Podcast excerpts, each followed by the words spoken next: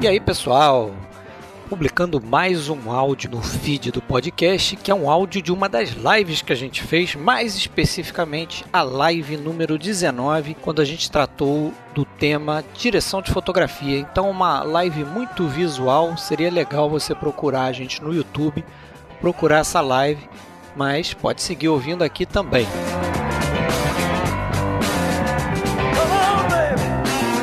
A gente vai dar uma acelerada aí na publicação dos áudios, justamente para casar com o livezódio que a gente vai fazer em agosto. A gente vai ter essa novidade, a gente vai gravar uma live que vai servir como um episódio normal do nosso podcast. O tema vai ser filmes de ficção científica dos anos 50 e a gente vai gravar o áudio também mantendo a qualidade normal do nosso podcast, que é um pouco diferente aqui desses áudios que a gente publica de live, né? Que as vozes são todas misturadas, a gente não consegue separar. Mas no live episódio que a gente vai produzir, a coisa vai ser feita de forma separada, então vai ter aquela qualidade normal de um episódio do podcast Filmes Clássicos.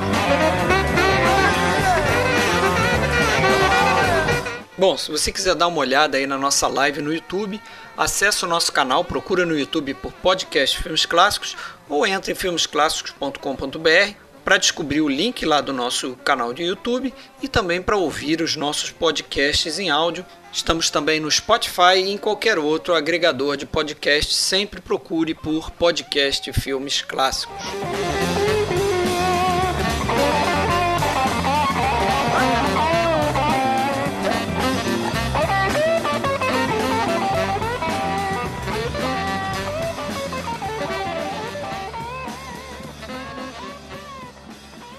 Isso aí, senhores, mais uma live do PFC, live de número 19, quase 20 lives, hein?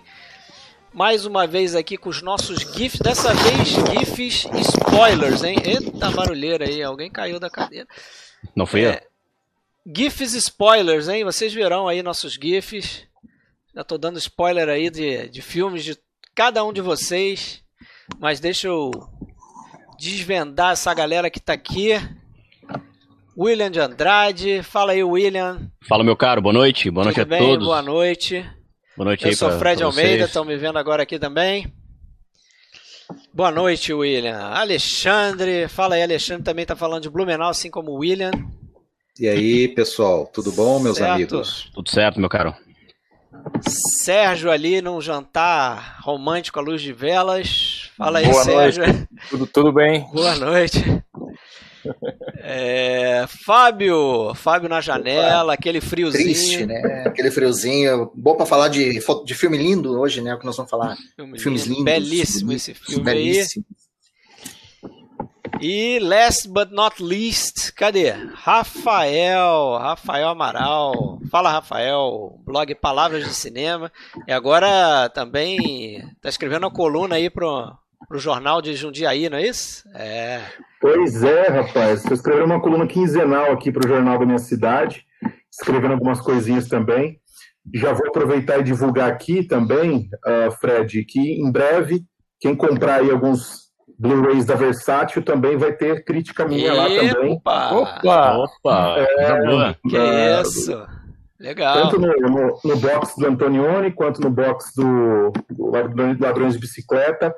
Os dois acompanham aí críticas minhas, então quem é colecionador assim como eu, não é jabá isso aqui, tá? Que fique claro. é só uma, aí um, né, um adendo aí. E eu queria agradecer mais uma vez por poder estar participando aqui com vocês e falar sobre isso que a gente ama tanto, que é o cinema. Beleza, a gente que agradece aí a presença, a presença de todos, Fábio também, professor William sempre presente, o Sérgio é da casa, né? Sérgio, obrigação contratual aqui, Father. É, na Founding última eu levei falta, né? Na última eu levei falta, levou falta, volta. vai É. perder o salário do mês. Né? E o outro Founding Father a gente está processando, que não está querendo participar, a gente tá, entrou com Ele tá processo. escapando? É, contra ele. Mas hoje o tema aqui vai ser direção de fo- fotografia, fotógrafos, né? Vamos fazer grande homenagem a alguns fotógrafos. É bom dizer logo, né, que a gente não, não vai tentar ser extensivo, Esgotar o assunto esgotar o impossível. assunto. A gente não está tentando fazer nenhuma lista dos melhores fotógrafos, não é essa a intenção. certo? A intenção é só a gente, a gente relacionou, cada um relacionou cinco grandes trabalhos de fotografia, de diretores de fotografia diferentes. E a gente vai tentar mostrar um pouco do trabalho dessa galera aqui. É impressionante é. o como que é um tema que agrada assim, né, que, que ao cinéfilo, porque eu eu até sugeri assim e todo mundo aceitou e gostou e aderiu na mesma hora. Eu acho que no mesmo dia, no dia seguinte, a gente já tinha os filmes escolhidos aí por todo mundo e o tema já estava mais do que confirmado. É, não precisou insistir muito, não. Todo mundo. É um tema que eu acho que todo mundo gosta de falar, né? Porque todo mundo que é cinéfilo consegue entender a importância, né? de uma fotografia é, de qualidade para um filme. E até é bacana, né? Porque a gente vai poder desmistificar alguns mitos, né? Que o, o cara que é leigo, ele acha que o, o boa fotografia é o filme que é bonita, a paisagem, é. aquele, o, o, clássico, ah, fotografia maravilhosa. Então acho que é bem bacana porque a gente conversou, que a gente vai poder abordar, uh, se vocês vão ver pela quantidade de, de, de, diferentes estilos aí, que a gente vai poder abordar de um monte de particularidades que envolvem um trabalho de direção de fotografia mesmo. É, isso, é. Aí, isso aí é perfeito. Pode ser isso falou, aí, né? pode ser isso aí também, né? Pode até ser isso aí também, mas não é a, não, não se confunde com a fotografia, a fotografia não de cinema, né? A fotografia de estilo. Mas é o que chama mais atenção para quem não está uhum. tão antenado e prestando atenção nesses detalhes, né? De repente, se não é uma paisagem bonita, é. né? de repente a fotografia é um negócio que, né?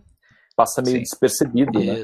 E quando Sim. como que o gostar de, é, de, cinema de verdade, você descobre que não é só paisagem bonita, né? Não é, né? Verdade. Você até vê muito. A gente tem aqui, como o Fábio falou, diversos exemplos e você consegue ver beleza, por exemplo, quando o cara está filmando um quarto, por exemplo, em determinado filme, como é que ele está jogando as, as sombras no rosto dos atores, como é que ele está preenchendo o fundo, às vezes com sombra é, como é que ele está utilizando a luz, como é que a luz está entrando naquele ambiente, quer dizer, tudo isso é, uhum. é, faz parte, né? E, e, pode ser apreciado, eu imagino.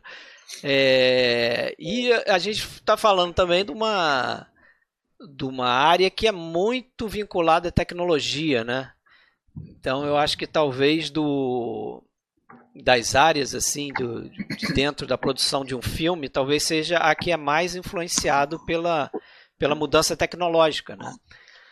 É, câmera, refletor, é, lentes, lente, tipo de filme, é, até o processo depois também, né? Pós-produção, né? A pós-produção, né? Como é que você vai tratar o filme, como é que você vai mudar as cores, vai, né?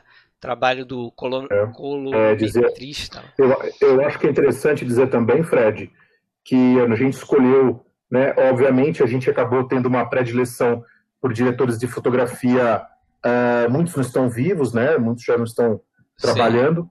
Mas que trabalharam com película. Né? Eu acho que isso é interessante também, numa é. época que você não tinha uma pós-produção pós tão agressiva quanto a gente vê hoje no mundo digital, que você pode retocar tudo hoje. Né? Hoje você tem esse poder do retoque, de inserir elementos, né? Então acho que a gente está trabalhando com uma fotografia raiz mesmo aqui.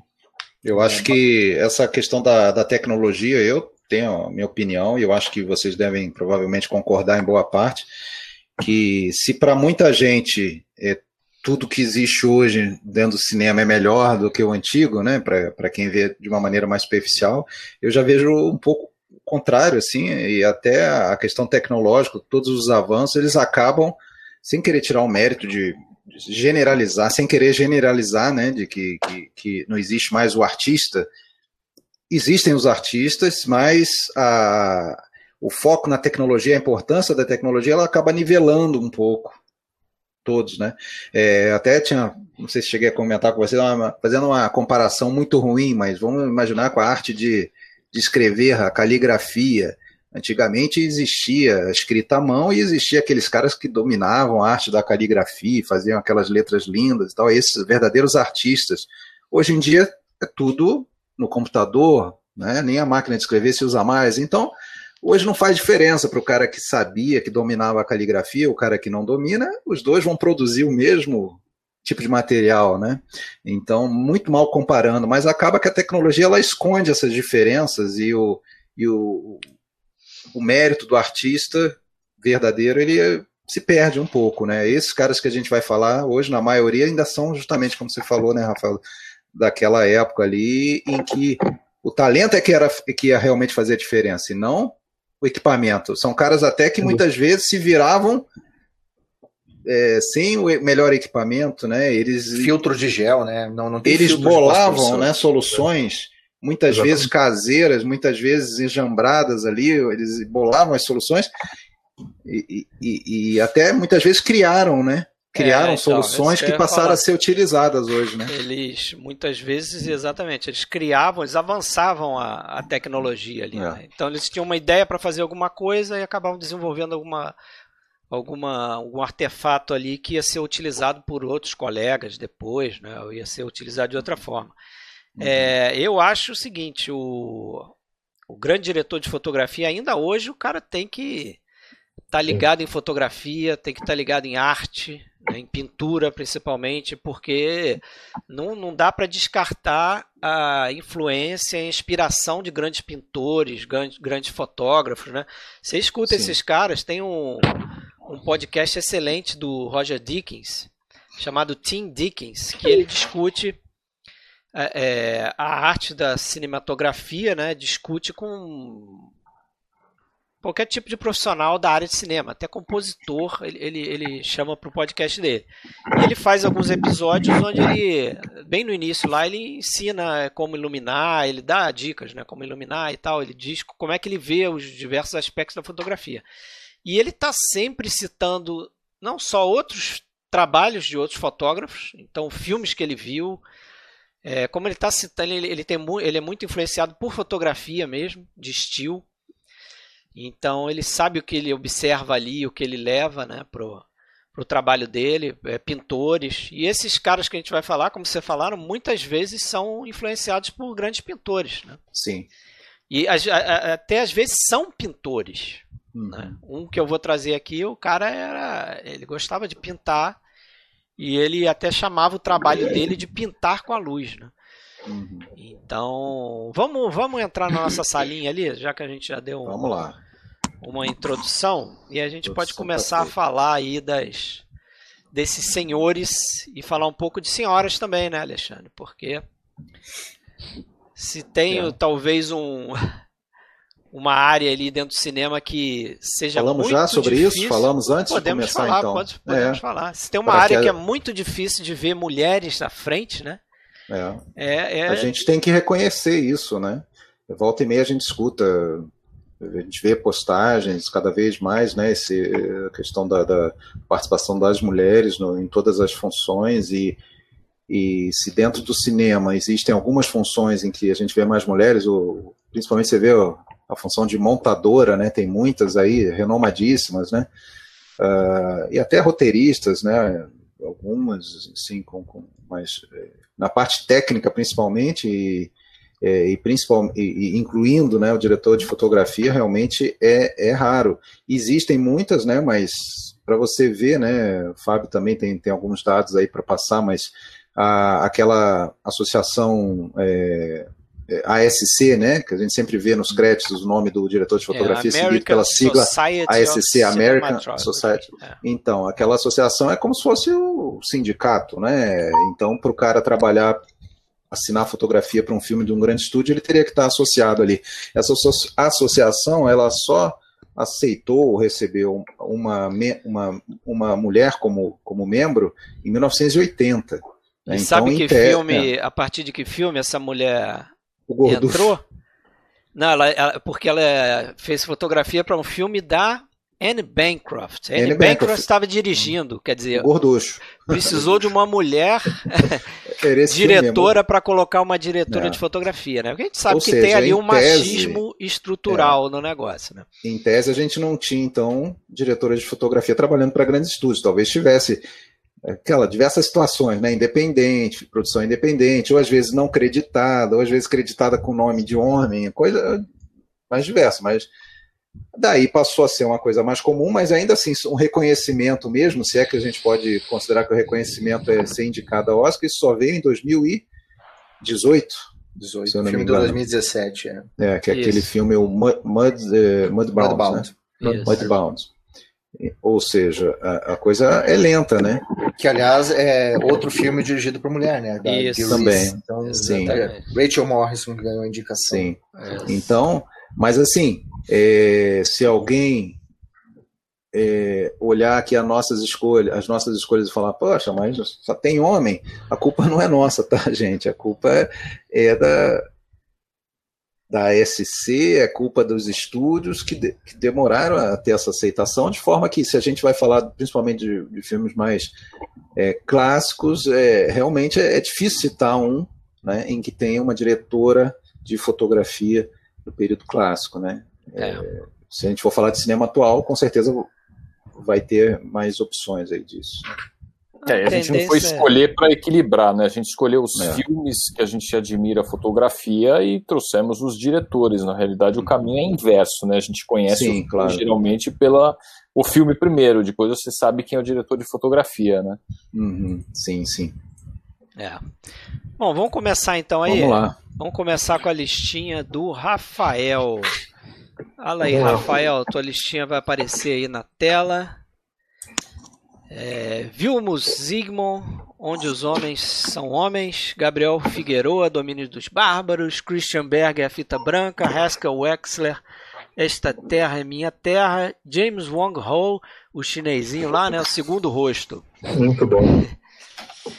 É, são filmes, é, todos aí eu adoro, né, são filmes que eu eu adoro, e em todos, né, obviamente, a fotografia tem um peso muito grande. E até aproveitando né, que a gente está falando sobre direção de fotografia, é, eu acho que a fotografia, é diferente de outros itens de uma produção de um filme, que o diretor pode, sei lá, né, dispensar, né, dispensar o roteiro, dispensar algum item, a fotografia ele não pode. Né, eu acho que é o tipo de situação em que o cineasta ele está intrinsecamente ele amarrado a ela e é o grande braço direito, na, maior, na maioria dos casos de um diretor, é o diretor de fotografia. É, eu entendo que o diretor de fotografia é o cara que é, coloca em prática o, o, o, a ideia do cineasta, né? a visão do cineasta.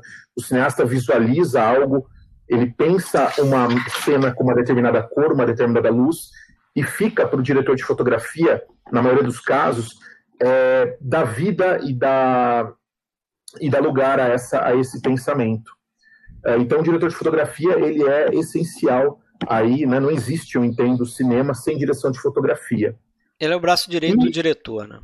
É o braço direito do diretor, exatamente. Inclusive, é, eu estava hoje mesmo lendo aqui, desculpa abrir o parênteses, eu estava lendo uma, uma entrevista do Scorsese hoje, que ele falava justamente isso, que ele mostrava filmes antigos para o diretor de fotografia o aviador, o Robert Richardson, e ele falava. Tra travou? Acho que ele travou, hein? Tá pensando? Eu quero. Ah, com ela. Amar foi minha ruína, né? Amar foi minha ruína, que é um grande filme no ar, em cores. Em cores. E ele, e ele mostrava as fotos para o diretor de fotografia e falava: Olha, eu gostaria de, dessa cor. Né? E isso nos questiona também o seguinte: o diretor de fotografia ele é um artista ou ele é um técnico? Né? Isso também é uma discussão que eu acho que a gente pode até travar, que a gente pode fazer. Eu acho que ele é um misto dos dois. Eu, exatamente, eu acho que ele é os dois, e isso torna uma das funções mais difíceis no set, porque ele, é ele tem que ser os dois, né? Ele tem que ser os dois. E, e tem Exato. que comandar uma equipe ainda, né? De iluminação. E tem que comandar uma equipe, exatamente. Ele, e ele responde diretamente ao cineasta, né? Hum. Ah, então é uma função essencial na realização de um filme. E como vocês bem colocaram aqui no início, fotografia não é só uma, uma paisagem bonita, é muito além disso, né? Eu escolhi esses cinco aqui, que eu acho que são diretores de fotografia que eu gosto muito.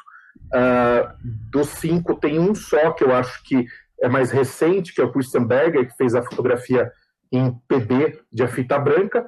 E dos cinco, eu vou comentar dois, né? Eu vou começar comentando o, o Quando os Homens São Homens. Eu vou começar aqui pela, pela sequência do Vilmos Zygmunt.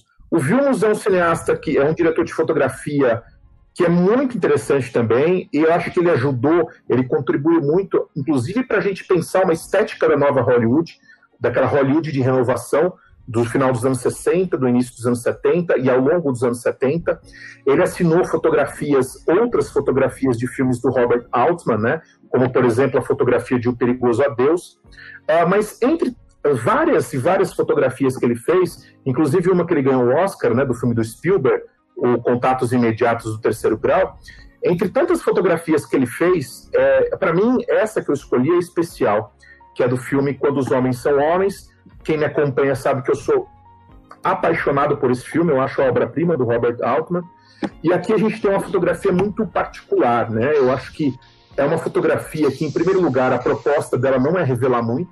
Acho que é uma fotografia que tem uma proposta uh, um pouco de esconder, um pouco de uh, trabalhar naquele clima soturno que o filme traz, aquele clima frio também, né? A gente vê muito frio nos espaços abertos, mas a gente também percebe uma fotografia quente, luzes direcionadas, mas um pouco mais fortes nos espaços fechados, como por exemplo naquelas sequências que a gente vê de diálogos ali no interior de uma taberna aparentemente parece ser uma fotografia um pouco incorreta, porque ela é propositalmente feita para ser isso, né?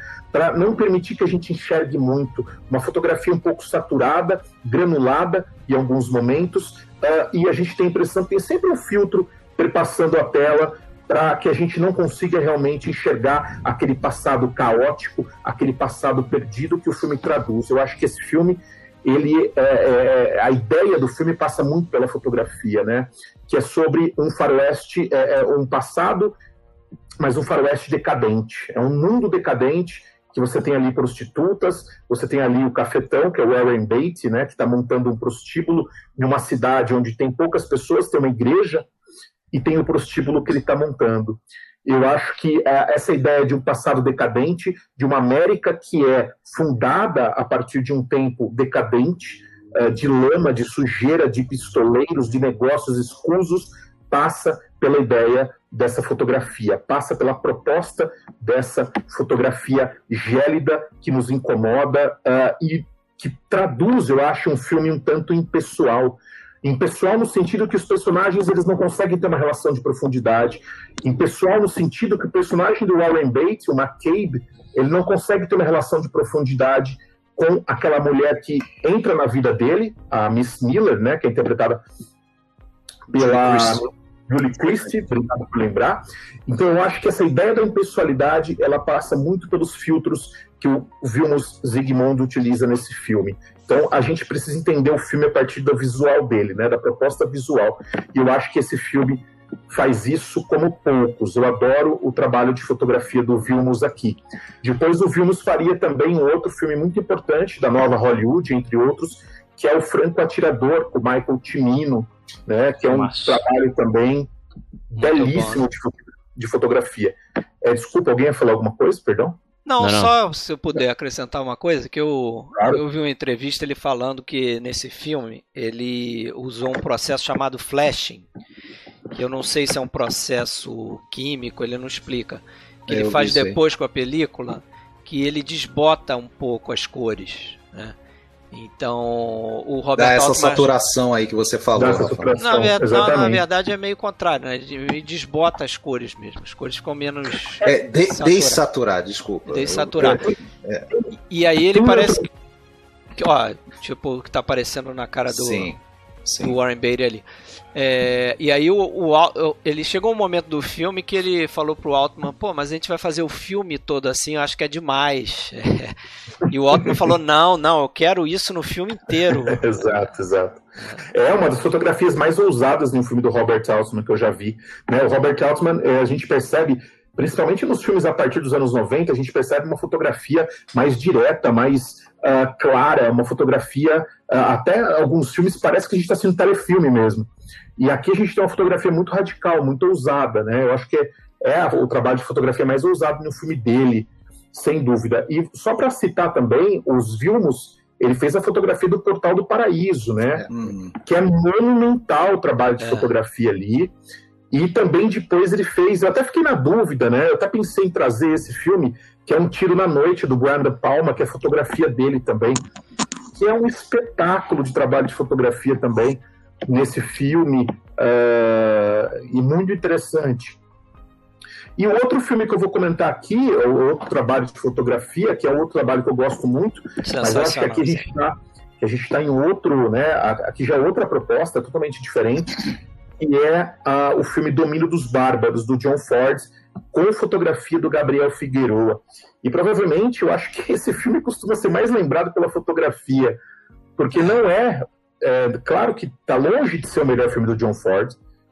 Ele, eu gosto muito do filme, ele é um grande, eu acho um grande filme, mas ele, né, se a gente for comparar com outros filmes do Ford, ele não é o melhor, obviamente. Uh, ele é um filme que foi filmado, ele foi feito no México, o que explica a presença do Gabriel Figueroa. E o Ford tem um, tem um detalhe aqui que eu acho que é, é, fundamental, né? O John Ford, ele deixou o Gabriel Figueroa, e isso o Figueroa conta em uma entrevista, num livro. Vou até mostrar aqui para vocês e vou indicar esse livro aqui, ó. Uh, o Mestre do Olhar, que é uma entrevista com o Gabriel Figueroa, é do Leão Kakoff. Quem não lembra, o Leão Kakoff é o fundador da Mostra de São Paulo, da Mostra de Cinema. Ele fez essa entrevista com o Figueroa no início dos anos 90, Legal. quando ele fez uma viagem para o México. E esse livro é curtinho, é, dá para você ler em uma sentada, é maravilhoso. E o Gabriel, e ele pergunta para o Gabriel Figueroa, né? Qual foi o filme que você mais, é, que você mais gostou? Qual o trabalho seu que você mais teve prazer em fazer? E ele coloca em primeiro lugar justamente o domínio dos bárbaros, porque ele diz que o John Ford chegou para ele e falou: faça o que você quiser. Deu liberdade. carta branca para você trabalhar. É um espetáculo. Isso, é um espetáculo. E isso aconteceu, eu vou até contar aqui a história desse, de, que chegou a esse ponto. O, o, Ford tinha a ideia de fazer esse filme antes. E o Ford queria, o, o, nesse filme, o Ford queria levar o diretor de fotografia com quem ele já tinha trabalhado, o Greg Tollans. Uh, por alguns problemas envolvendo o contrato sindicato, o Tollans não pôde ir para o México fazer esse filme. E esse filme foi lançado, vamos lembrar, um ano depois que o Greg Tollans morreu. O Gabriel Figueroa, no início dos anos 40, ele tinha ido para Hollywood. Ter aulas foi... com, com coisa. Exatamente, ele foi discípulo do Greg. Ué. Então, a, a, questão dos contrastes de luz, né, eu chamo inclusive o Domínio de Bárbaras de um filme até barroco, né, porque ele trabalha muito com esse contraste. Muito. O Figueiredo trouxe dessa relação que ele teve de discípulo do Greg Tollans. O Greg Tollans, pouco antes de morrer, indicou o Gabriel Figueroa pro John Ford. E o Marion C. Cooper, que também é diretor e produtor, ele tinha ido para o México olhar a locação, conhecer o lugar onde ia ser feito o Domínio de Bárbaros, e ele viu Gabriel Figueroa trabalhando em um outro filme. E ele já tinha a indicação do Tollans. E quando ele viu o Figueroa trabalhar, ele percebeu que o Figueroa era um cara que fazia tudo, que o diretor deixava ele fazer. E ele contou isso para o Ford. Né? Falou, falou para o Ford que o Figueroa tinha essa característica. O Ford falou: tudo bem, não tem problema, vou deixar ele fazer o que ele quiser. E deixou ele fazer. Né? E o resultado é isso que a gente vê nesse filme é, estupendo, que tem uma fotografia estupenda, e que, de novo, né, assim como o filme do Robert Altman, que eu comentei aqui, a gente compreende a profundidade do filme através do seu visual, através da sua fotografia porque ele é um filme que fala sobre a, a, a, a, religião, né? Um padre tentando sobreviver em uma terra onde a religião é proibida, onde as missas são proibidas, onde o vinho é proibido, onde você não consegue exercer o ato religioso. E o Travou de novo. O padre vê isso por meio dessa estupenda é, fotografia. Eu, infelizmente, nunca consegui ver esse filme numa cópia em HD. Gostaria. Nossa, né? eu ah, eu posso, posso resolver isso para você. Esse... Depois, depois a gente conversa. Depois a gente conversa. Esse, esse, esse, esse trabalho do Figueiredo aí, duas coisas que, que tem que ser ditas, eu acho também, né? Ele remete muito a, a essas sombras alongadíssimas, a fotografia do expressionismo alemão, né? Que eu acho que fez escola, Sim muito ligado ele, ao. Ele diz isso, inclusive. Muito ligado ao filme no ar, né? E esse filme, de alguma maneira, também, apesar de ser uma ambientação totalmente diferente, né? No México. No, é, ele no, tem no uma campo. fotografia muito expressionista, né? Até lembraria um filme no ar. Exatamente. E, e, mostra também, assim, né? Caso alguém aqui ainda não soubesse, alguém que está vendo, a, que justamente aquilo que foi falado lá no, na, na, introdução, né? Como que não é fotografia, não é fazer uma fotografia bonita, é, não é paisagem iluminando bonita, tudo. Né? Como que a sombra é fundamental, ah, né? Talvez o... em alguns tipos de filme é muito mais importante a sombra, o que não está iluminado, do que é, o que é o que tá o, o, o meu fotógrafo aqui que eu vou trazer depois, o John Alton falava, né? Você é, é, é, ele dizia, não é o que você ilumina, o que você não ilumina. É claro que ele está fazendo Exatamente. uma hipérbole, né? Mas o que ele está querendo dizer com isso é que, pô, o, o, o, lado escuro também significa alguma coisa. Também quer dizer Agora, muita é. coisa no filme, né? E não Esse é um... filme aí, você, você consegue ver em algumas cenas, como aquela, aquela sequência no início, é, você vê como a fotografia dele muitas vezes é simples. E às vezes ele está iluminando a cena só com refletor. Você vê que é ele joga um refletor ali por uma porta, pela entrada de uma porta. Você vê o, o, o Henry Fonda chegando naquela capela em, em uma silhueta. Ele está é totalmente é escuro, você não consegue nem ver que é ele. Você só vê o formato dele ali, a silhueta dele. E ele faz isso várias vezes, joga uma luz por, por dentro de uma janela ali também, e, e, o, e o, sujeito está sendo iluminado só por aquela luz. É. Então... E, tem uma, e tem uma questão também, Fred, é, desculpa, só voltando aqui um pouquinho a história do Figueroa, né, é, que o Figueroa, ele teve a oportunidade de trabalhar em Hollywood, mas quis, por vontade própria, ele quis ficar no México, né? Ele trabalha com o Buñuel, né? Ele faz alguns, ele faz os Esquecidos com o Luiz Buñuel. Sete filmes com Buñuel. Ele fez filmes com o John Huston, só que aí que tá a questão. Os filmes que ele fez com cineastas americanos, para produções americanas, foram feitos porque é, foram filmados no México, não porque ele foi para os Estados Unidos, né? É. É, o, ele fez com o John Huston dois filmaços, né? Ele fez A Noite do Iguana, que ele foi indicado ao Oscar, a única filmaço. indicação dele, filmaço, e depois ele fez A Sombra do Vulcão, que eu adoro também, que é dos anos 80, que acho que é um dos últimos trabalhos de fotografia dele. É, mas os dois filmes, esses dois filmes foram feitos no México, por isso que é, é, o, o John Huston escalou ele.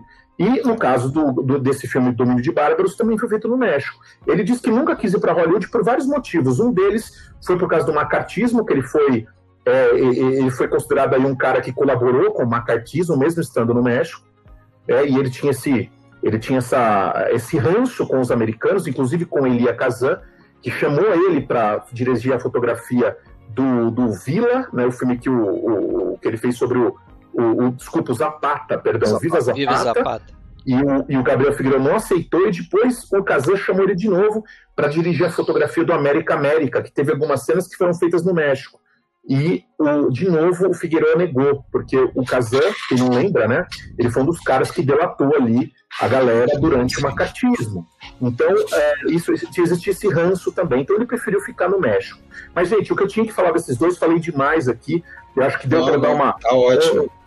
É, é, interessante, é interessante que essa, nesses exemplos que você trouxe, principalmente esse Figueiredo, estava pensando assim, né? É meio chavão falar da, da, questão do, de ser funcional, né? Mas não é nunca um malabarismo fazer desse jeito por fazer, não. É, é, é, é emprestar ao filme toda uma textura, toda uma, uma ambientação.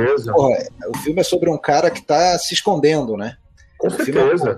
vive nas é, sombras. cara vive nas sombras, exatamente. É, e, e, ele, e, ele, próprio tem uma. É, é, o filme próprio fala essa, essa questão da consciência do padre, né? Porque a gente vê, eu revi o filme essa semana para a gente estar tá aqui conversando, e no final do filme o padre ele se culpa por não ter morrido. Porque ele Sim. acha que ele tinha que ter cumprido o sacrifício dele. E que depois acaba acontecendo, né? Desculpa o spoiler aí, mas ele, ele se culpa por não ter se sacrificado pelo povo mexicano. Então ele convive nesse universo de dualidade. E a fotografia ela responde perfeitamente a essa. Sim. Mais uma travadinha Travou. aí do Rafa. Mas as travadas dele são rápidas, vamos ver, já vai é. voltar. Mas isso que. Foi. Terminou, Rafael? Que você deu uma travada aí. Mas... Você deu uma travadinha aqui, mas terminei, gente. Terminei, perdão. Tá. É... Boas escolhas. Boas escolhas, realmente. Vamos para minha listinha, então. É... Tá aí minha listinha. Cinco filmes. Eu escolhi do John Alton Entre Dois Fogos. Eu não sei se é um filme muito conhecido dele, Raw Deal. Vitória Storaro, O Conformista. Greg Toland, A Longa Viagem de Volta. Jack Cardiff, Sapatinhos Vermelhos, e o Yoshi Miyajima, o Arakiri. Então eu, eu procurei escolher é, cada filme com uma característica um pouco diferente, né? É, Entre Dois Fogos é um filme no ar, aquela fotografia preto e branco de alto contraste. O Conformista já trabalha mais com cores, de uma forma é, diferenciada. Então, a longa viagem de volta também já é mais próximo do, do Entre Dois Fogos. Sapatinhos Vermelhos também é uma, de, uma direção de fotografia para o musical, bastante diferente de todos esses outros aí. O, o, Miyajima faz um trabalho no Aracni muito interessante, Foda. movimento de câmera. Então, uhum. isso é muito marcante nesse filme, fora também a iluminação, né? Toda aquela Fred, combate. Só deixa uma parte aqui. Você falou isso no início, mas repetir se alguém entrou depois.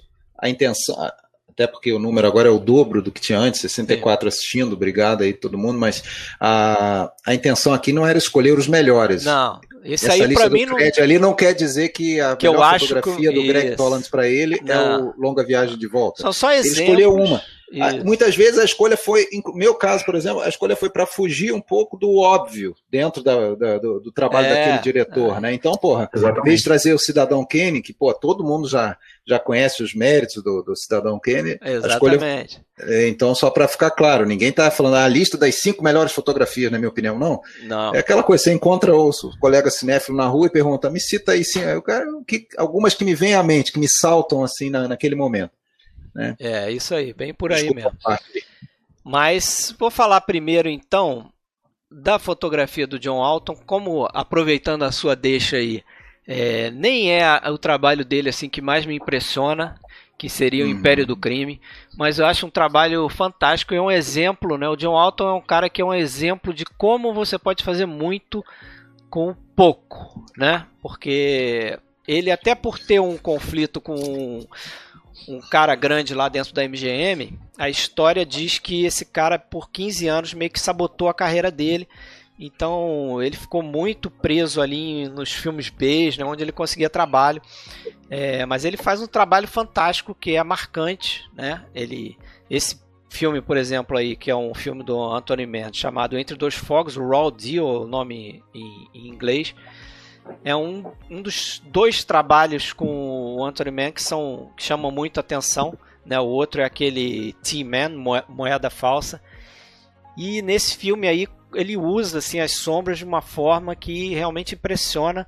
É, você pode ver que ele, ele, ele nunca deixa uma parede ou um cenário é, sem estar com uma sombra interessante, sem estar com alguma coisa acontecendo por trás. Né?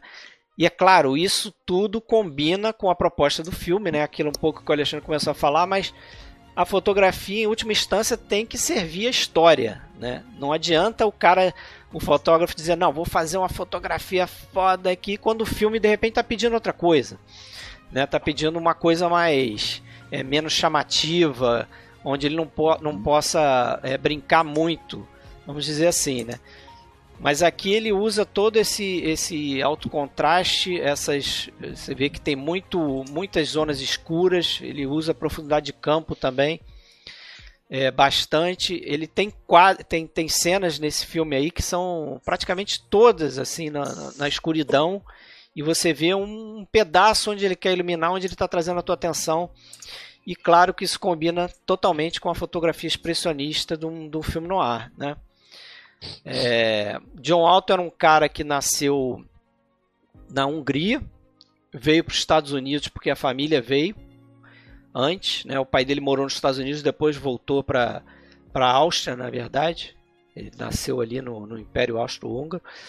E ele veio para os Estados Unidos porque ele sentiu que na, na Áustria ele não ia conseguir emprego que ele queria. Ele acabou se envolvendo com cinema e tem uma história até curiosa, que ele, ele passou bom, bastante tempo, quase uma década, década de 30 toda, é, na Argentina, fazendo filme na Argentina. Ele, ele fotografou o primeiro filme falado argentino. Ele ajudou a construir dois estúdios para os nossos irmãos aqui. Ele montou dois estúdios, coordenou a, a montagem desses estúdios. E depois ele voltou para os Estados Unidos quando ele teve essa oportunidade de fazer filmes com Anthony Mann. E aí a carreira dele deslanchou. É, ele é um cara, ele é o primeiro é, grande diretor de fotografia que escreveu um livro sobre o assunto. Então é esse livro aqui, ó. Chama-se Pintando com a Luz, Painting with Light, que é um livro de autoria dele. Eu comprei isso nos Estados Unidos quando estive lá, né? Que eu sempre tive interesse em fotografia. Mas ele foi o primeiro cara a tentar teorizar sobre a fotografia no cinema, né? É, então é um livro bastante técnico, né? Quem quiser assim conhecer mais técnica, e ele está um pouco desatualizado, né? Porque tem muita coisa que é da de, de tecnologia mesmo que é da época dele, né? Mas tem muita coisa de teoria também, é, que é bastante interessante. Então, esse foi, foi minha escolha. Ele é um cara que ganhou o Oscar pelo Sinfonia de Paris, que é um outro trabalho incrível dele também. Só aquele balé, eu acho que valeu a, a, o Oscar para ele. Porque. Aquele... Coisas maravilhosas nesse filme, né, Fred? É, não, aquele balé é sensacional. Nossa. Ele modifica a luz no meio da dança do, do, é. do Gene Kelly lá com a Leslie Caron. Ele, ele modifica a luz no meio do plano. É, então tem todo um trabalho assim complexo de, de, de iluminação, de, o que acender, em que momento, entendeu? Bem marcado pra, de acordo com a dança dos, dos, dos atores ali. Então é um cara que, que ajudou a definir o, o, o estilo noir. Né? Acho que muitos fotógrafos que fizeram filme noir se inspiraram no John Alton é, para fazer seus filmes. Sim. E o segundo que eu vou trazer já é um trabalho bastante diferente, mas que é um cara é, tão influente quanto, que é o trabalho do Vittorio Storaro é, pro O Conformista, o filme do Bernardo Bertolucci. Né? O Storaro é, é romano, né? italiano, nascido em Roma. Ele fez alguns trabalhos menores lá na Itália e 1970 foi um ano fundamental para ele, porque nesse ano ele faz dois filmes com, com o Bernardo Bertolucci, Bertolucci, A Estratégia da Aranha e O Conformista, e ele fotografa o, o Pássaro das Plumas de Cristal, o primeiro filme do Dario Argento. Então é um ano de virada na carreira dele. E o Conformista talvez seja um dos seus melhores trabalhos. É, o que ele faz com Persiana está aparecendo agora aí nesse filme é uma coisa surreal. Essa cena aí que tem o envolvimento aí da, da Stefania Sandrelli com Jean-Louis Trintignant é sensacional. É... A forma como ele utiliza as cores também nesse filme, que ele diz que ele... O filme basicamente se passa em, em, em duas cidades, né? em Berlim e em Paris. E como o filme está tratando de, de fascismo, e, e Berlim estava é, dominado pelo, pelo partido é, é, nazista na época, é, ele, ele fotografa as cenas em Berlim quase como se fosse um preto e branco a cores. Então ele evita usar uma série de cores é, é, berrantes, chamativas, e ele guarda essas cores para utilizar quando o, os dois, o casal está em Paris, porque Paris é visto como uma cidade livre, né? É visto como a cidade onde essas cores podem aflorar. Então, ele é um cara que, é, depois desse filme, ele vai estudar muito sobre aquela teoria das cores do, do daquele poeta Goethe, e a partir dali ele vai começar a utilizar isso direto nos filmes dele. Então, ele explica ali como ele usa o verde para causar essa sensação na plateia, como ele usa o azul. É, então ele é um cara que vai trabalhar muito com essa psicologia das cores, né? É, uhum. Ele chega a ser até muito teórico e ele é meio zoado por causa disso pelos diretores. É, que ele tenta teorizar demais, mas você vê que o trabalho dele também, ele, ele trabalha com muito com janela, né, com iluminação vinda de fora. É, luz natural, então ele cria muito recorte ali. Vocês estão vendo no, no clipe que a gente editou aí, né? Como é importante a janela para ele, como a luz entra ali, é, desenhando as figuras na parede, né?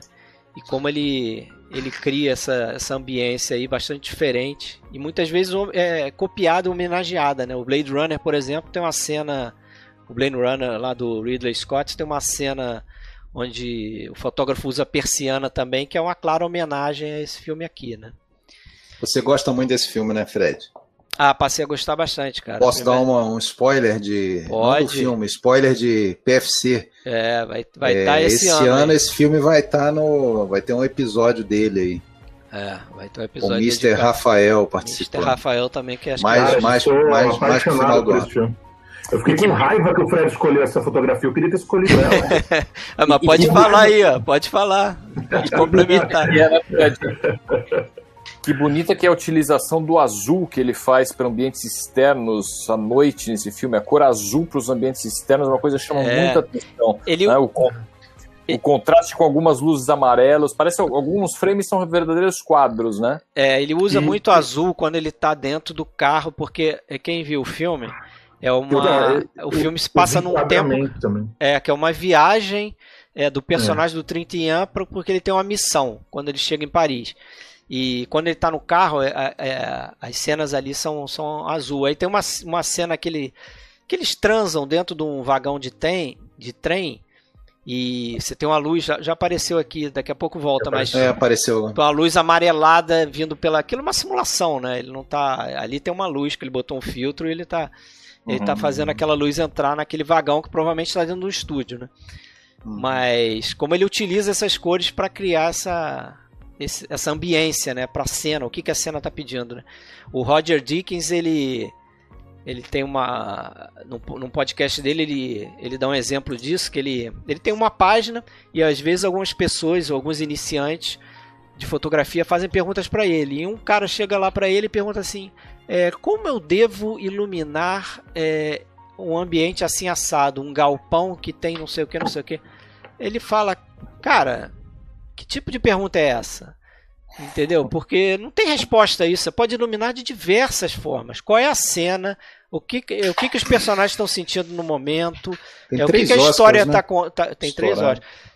Tem- O que, que a história vai, tá querendo contar, entendeu? O que, que tá se passando? Quer dizer, você tem que saber qual é a história, você tem que saber uma série de coisas para você decidir qual é a melhor maneira. É, é o que o Gordon Willis fala também, né? Não é por que, que você. É, não é o que você faz, como você faz, é por que, que você tá iluminando. É. E aí tu vai ter alternância de, de, de acordo com, com o que tu quer contar naquela história. Né? Propósito, né? É isso aí. Mas Só- é isso, ele só- tem três. Só os carizados até agora? Só Oscarizado. O Estourado tem três Oscars, né? Ele, ele O Filmos trabalha ganhou. muito com Qual foi o o outro do Rafael Bertolucci. mesmo? Figueroa, Figueroa não ganhou. Figueroa não. não tem. E o John Alton ganhou com Sinfonia de Paris, Ganhou. né? Mas o Estourado ganhou com esse. Ele Reds. ganhou pelo Reds. Ganhou o Apocalipse Reds e ganhou o. o- É, Apocalipse Now Imperador. e o Último Imperador. São três. O Conformista ele não ganhou. É, mas não foi foi, o- indicado. não foi indicado, mas foi acho que o que chamou a atenção dele, por, por exemplo, pro, pro Coppola puxar ele para fazer o Apocalipse Sinal, né? Que O- também é o outro Estourado- trabalho sensacional. O Estourado é um caso de um cara que foi três vezes indicado ao Oscar e ganhou pelas três vezes que foi indicado. 100%, né? 100%, nunca perdeu. Beleza. Mas agora vamos para o Sérgio. Sérgio. Sérgio Gonçalves. Vai lá, sua listinha aí. Muito bem. Falar então da minha listinha. A minha listinha eu vou trazer inevitavelmente, né, embora seja um manjadão, mas eu não poderia deixar de falar de Barry Lyndon, John Alcott. Ótima escolha. Vou falar de Ladrão de Sonhos, que talvez seja um filme mais diferente aí, né, dentre os óbvios, né?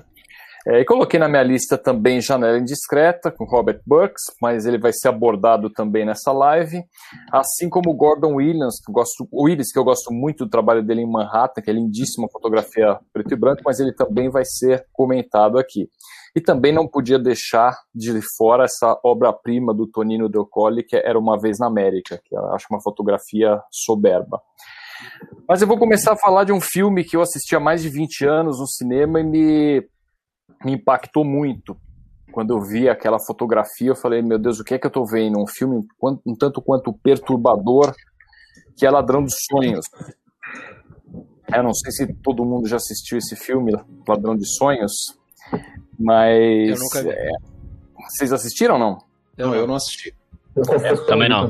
Nunca vi também. Esse filme dirigido pelo Jean-Pierre Genot, junto com o Marc Carreau, né? Eles, eles têm alguns filmes que eles dirigem juntos. Ele é mais conhecido pelo filme que os cinéfilos supostamente mais eruditos adoram achincalhar, que é o Amélie Poulain. Mas eu acho que essa é a obra-prima dele, né? O Ladrão de Sonhos. O Ladrão dos Sonhos foi fotografado pelo Darius Conde, que tem vários filmes assim com fotografias inesquecíveis, né? É, ele é um e diretor. Diferente na... também, né? Diferente, então, diferente. Ele, ele, é muito marcante a fotografia dele, né? Faz um o Seva, né?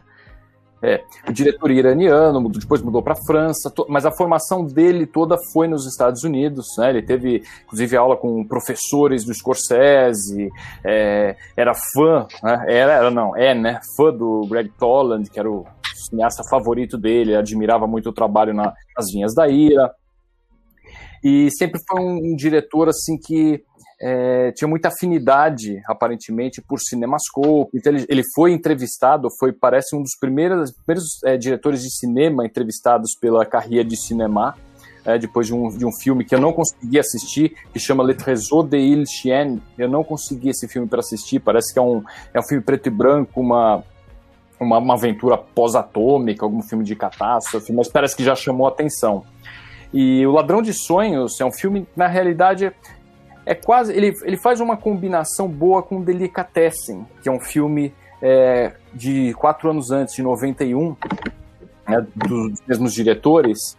E esse, esse, filme que começou a trazer uma certa reputação, ele já tem um filme com uma fotografia diferente. Os dois filmes têm muito em comum, porque eles se passam num, numa sociedade distópica, eles são extremamente claustrofóbicos, é, tem um clima de pesadelo no filme inteiro, que a gente fica assim, sufocado realmente. Mas é em Ladrão de Sonhos que eu acho que ele vai que ele vai além, né? É, Ladrão de Sonhos é um filme, né? Para quem não assistiu, é, que ele trata de um, como eu falei, uma sociedade distópica. A gente não sabe se aquilo é um futuro, aparentemente é. Ele mistura ficção científica com fantasia, com aventura, junto com drama. É, é, existe um, um, vilão que rouba, ele sequestra crianças para roubar os sonhos dessas crianças então ele tem, tem uma, uma, tecnologia que, embora pareça uma tecnologia avançada, tem um cérebro dentro de um aquário que conversa com as pessoas, mas aí tem uns, uns, fios que eles ligam na cabeça das pessoas. O filme não agrada a todo mundo, mas a utilização que ele faz né, de luz, sombra e das cores, né, a composição cromática desse filme, eles usam uma paleta de cores assim que vai de um de um verde a um vermelho, passando por tons em marrom, praticamente você não vê azul. Né? E o Genet tem muito disso nos filmes dele, né? de utilizar essa questão de cores. No Delicatessen, por exemplo, ele trabalha muito com, com amarelo, tem muita questão de, de amarelo, amarelo e vermelho, e aqui no Ladrão de Sonhos tem muito verde. Verde, um pouco de amarelo, mas verde, vermelho, marrom. E é lindíssimo isso, lindíssimo como ele trabalha com essas cores. É, o filme foi rodado num cenário de 4 mil metros quadrados, tem bastante efeito visual, e isso eu acho bacana, porque assim, o efeito visual, a gente ouve muitas vezes esse, essa polêmica, né, que o efeito visual acaba com o filme, acaba com o trabalho de fotografia, e esse filme prova que isso não é verdade. A fotografia é belíssima e tem muitas cenas com computação gráfica que você assistindo hoje, mais de 20 anos depois, são 20, 25, 25 anos depois, é, esse filme, os, os, efeitos são fantásticos, absolutamente inseridos dentro da trama. Ladrão de Sonhos eu considero uma pequena obra-prima, né, é, que merece ser vista. Né. É, o Conde trabalhou também no Evita do Alan Parker, né? Ele foi indicado fez, ao ele Oscar. Ele fez no mesmo ano desse filme aí, Ladrões de Sonhos, ele fez o, o Seven. Ele fez Sete Pecados Capitais, né? Que é um trabalho totalmente ele, diferente. É, ele já tinha trabalhado com o David Fincher, aparentemente num anúncio da, num anúncio da Nike, né? David Fincher fazia direção de anúncios, ele tinha tinham trabalhado junto nesse anúncio e depois foi chamado para fazer o Seven, que o Seven também tem uma fotografia magnífica, né? É, muito boa também. E aí tem o trabalho dele em Evita, trabalhou em três filmes com o Woody Allen, que foi o Meia Noite em Paris, para Roma com Amor e Magia ao Luar, e o filme mais recente é do Hanek, O Amor, é dele também a direção de fotografia, é um filme belíssimo também, praticamente confinado dentro de um apartamento, muito bem fotografado. Enfim, é, quis trazer esse diretor para a gente falar sobre ele, e especialmente esse filme Ladrão de Sonhos. Quem não assistiu, veja porque vale a pena. E vamos pro seguinte, né? O seguinte é meio chover no molhado, mas eu acho que tem algumas coisas interessantes para a gente falar sobre o trabalho do John Walcott no Barry Lyndon. Eu sei que Alexandre é um fã do Barry Lyndon, né, Alexandre? É, eu, eu também. Continua sendo seu Kubrick favorito? Como? Continua sendo seu Kubrick favorito? Ah, eu acho que sim. Eu Faria, né? tenho prazer em rever, mas é, é difícil. É. E aí o, essa parceria do John Alcott com o, com o Kubrick começou ainda em 2001. Ele não era o diretor de fotografia, ele era um assistente de fotografia, o diretor era o Geoffrey Unsworth, mas que precisou sair no, na, mais ou menos na metade. E aí o Kubrick chegou pro John Alcott e falou para ele assumir a direção de fotografia. E aí ele foi praticamente então promovido para diretor de fotografia, fotografou Laranja Mecânica em 71 e aí em 75 também. E essa discussão que eu queria abrir aqui, né? O que deve ser, o que deveria ter sido você ser o diretor de fotografia de um cara como Stanley Kubrick, que uhum. sabia absolutamente tudo de fotografia e tudo que ele queria. É, né? Cara, era então, exigente. Então, e, e, aí fica talvez um pouco difícil para a gente poder dissociar o que é o mérito do diretor de fotografia e o que tem o diretor, no caso o Kubrick, é um diretor que está né, além da média, como mérito pelo resultado. Né? Eu queria até que vocês comentassem um pouco, um pouco sobre isso, o que, que vocês acham em relação a isso. É, mas, enfim, o trabalho do John Alcott é fenomenal. Né? Ele fez o Iluminado também, que é outra, outro filme incrível. Uhum. Fez um filme que eu gosto muito também, que vocês sabem qual é, que é o Greystoke. Tem um filme que dá uma destoada assim, que a história fala como? É o Baby, o Segredo da Lenda Perdida, um filme de um dinossauro, eu particularmente não vi. Como? Baby, né? Vocês lembram desse filme? Baby não. era um filme de um dinossauro, alguma Pensei coisa. Pensei que era o Baby, o porquinho atrapalhado. É, é, Levei um susto aqui. Talvez não seja muito diferente disso, mas enfim. E, tá bom e acabou com Sem Saída, né? Aquele filme com o Kevin Costa, enfim. Mas, evidentemente, o ápice da carreira dele está com o Kubrick, né? E uhum. a grande característica do Alcott é essa questão de iluminar ambientes ou não iluminá-los, ou seja, trazer para o filme aquela sensação de luminosidade natural, né? E, assim, Barry Lyndon é um filme que a gente começa a assistir, eu até contei, né, pessoal, que eu recentemente eu fui rever Barry Lyndon, e quando eu comecei, eu coloquei meu DVD para assistir e descobri o quão ruim era a cópia do Barry Lyndon na primeira cena. Uhum. Eu desliguei o DVD. Eu não falei, eu não vou. Ver. Eu não vou assistir Barry Lyndon nessa cópia desse DVD que eu já tinha assistido. Eu falei, não, esse não é um filme para ver. Uhum. E aí acabei procurando uma outra cópia, consegui uma outra cópia em alta definição e é um outro filme, né? É um filme que você tem vários frames que você poderia parar a imagem e a sua televisão virar um quadro para você colocar em algum lugar da sua, da sua casa. Sensacional. Acho a que a ideia é essa. A ideia é essa. É. Vários, vários. É, não, até para completar isso que o pessoal está falando, é, me lembra muito em algumas partes o que o Frank Tilly fez nos Duelistas, porque a, a, a, trama se passa numa época em que o movimento da pintura que a gente tem é o romantismo. E é uhum. é o que tu falou, tem, tem vários momentos do filme que se você parar, você tem o que seria basicamente um enquadramento de uma pintura romântica. A, a composição época, exatamente, exatamente. A, primeira, a cena inicial. A cena do duelo, né? A cena do duelo inicial. Aquilo é um quadro. Aquilo uma cena em que chega, o cara chega para desafiar ele no final, que ele tá jogado numa cadeira, tá todo mundo parado. É, está, ali, são vários ali é exatamente uma pintura romântica que é a época que se passa o filme. É muito e como, como a pintura da época, evidentemente, onde você não tinha é, energia elétrica, é, você o, o, pintor utilizava o que? a luz natural que está entrando pela janela. Então você vê que todo o trabalho do Barry, Barry Lyndon é feito ou de forma a utilizar a luz natural, mesmo então de reforçar a luz natural para simular né, a, a, iluminação vinda de fora e tal.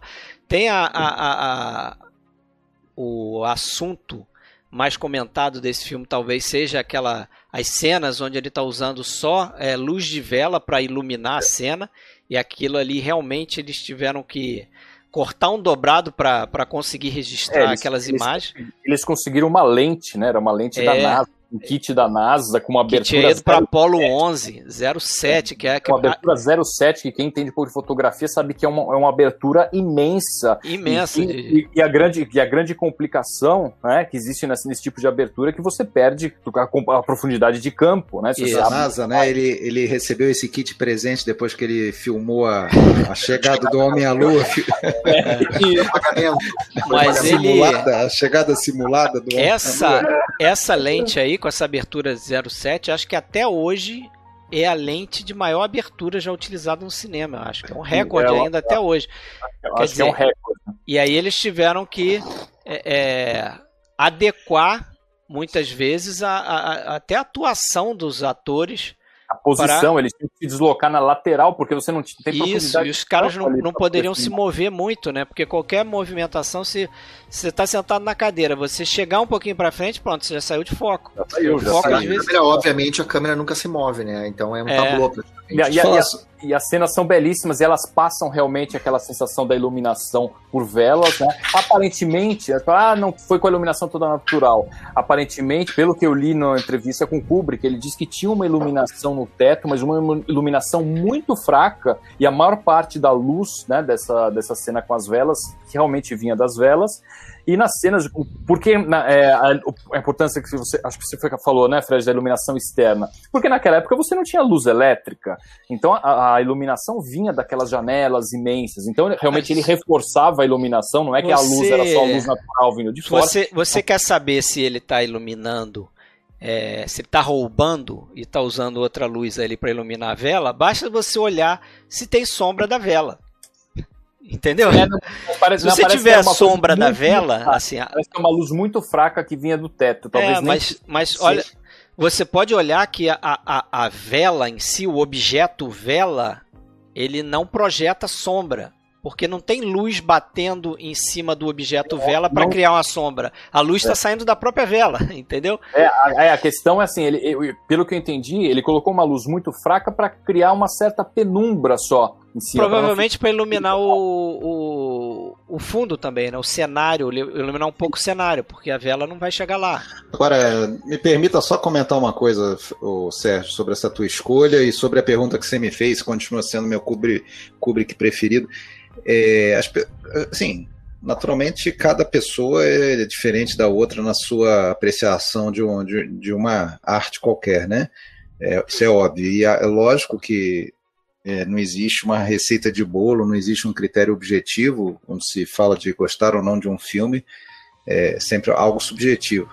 É, e eu, eu, eu tenho consciência de que é, o, o, Barry Lyndon não, não, não é melhor do que outros filmes do Kubrick em, uma, em, em, vários quesitos. Vários outros né? aspectos. Né? Em roteiro, em atuações.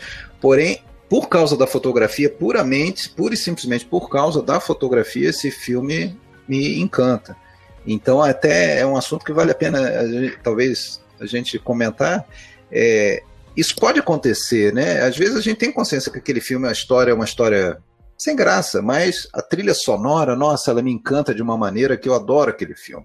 E vou sempre colocar ele como nos dos melhores filmes de tal diretor, eu gosto muito de rever e tal. Nesse caso, por causa da fotografia. Então, é, é, uma arte é, é, múltipla, né, complexa, tem muitas é, nuances dentro de um filme, atuações, a história, a, os movimentos de câmera, a fotografia, os, né?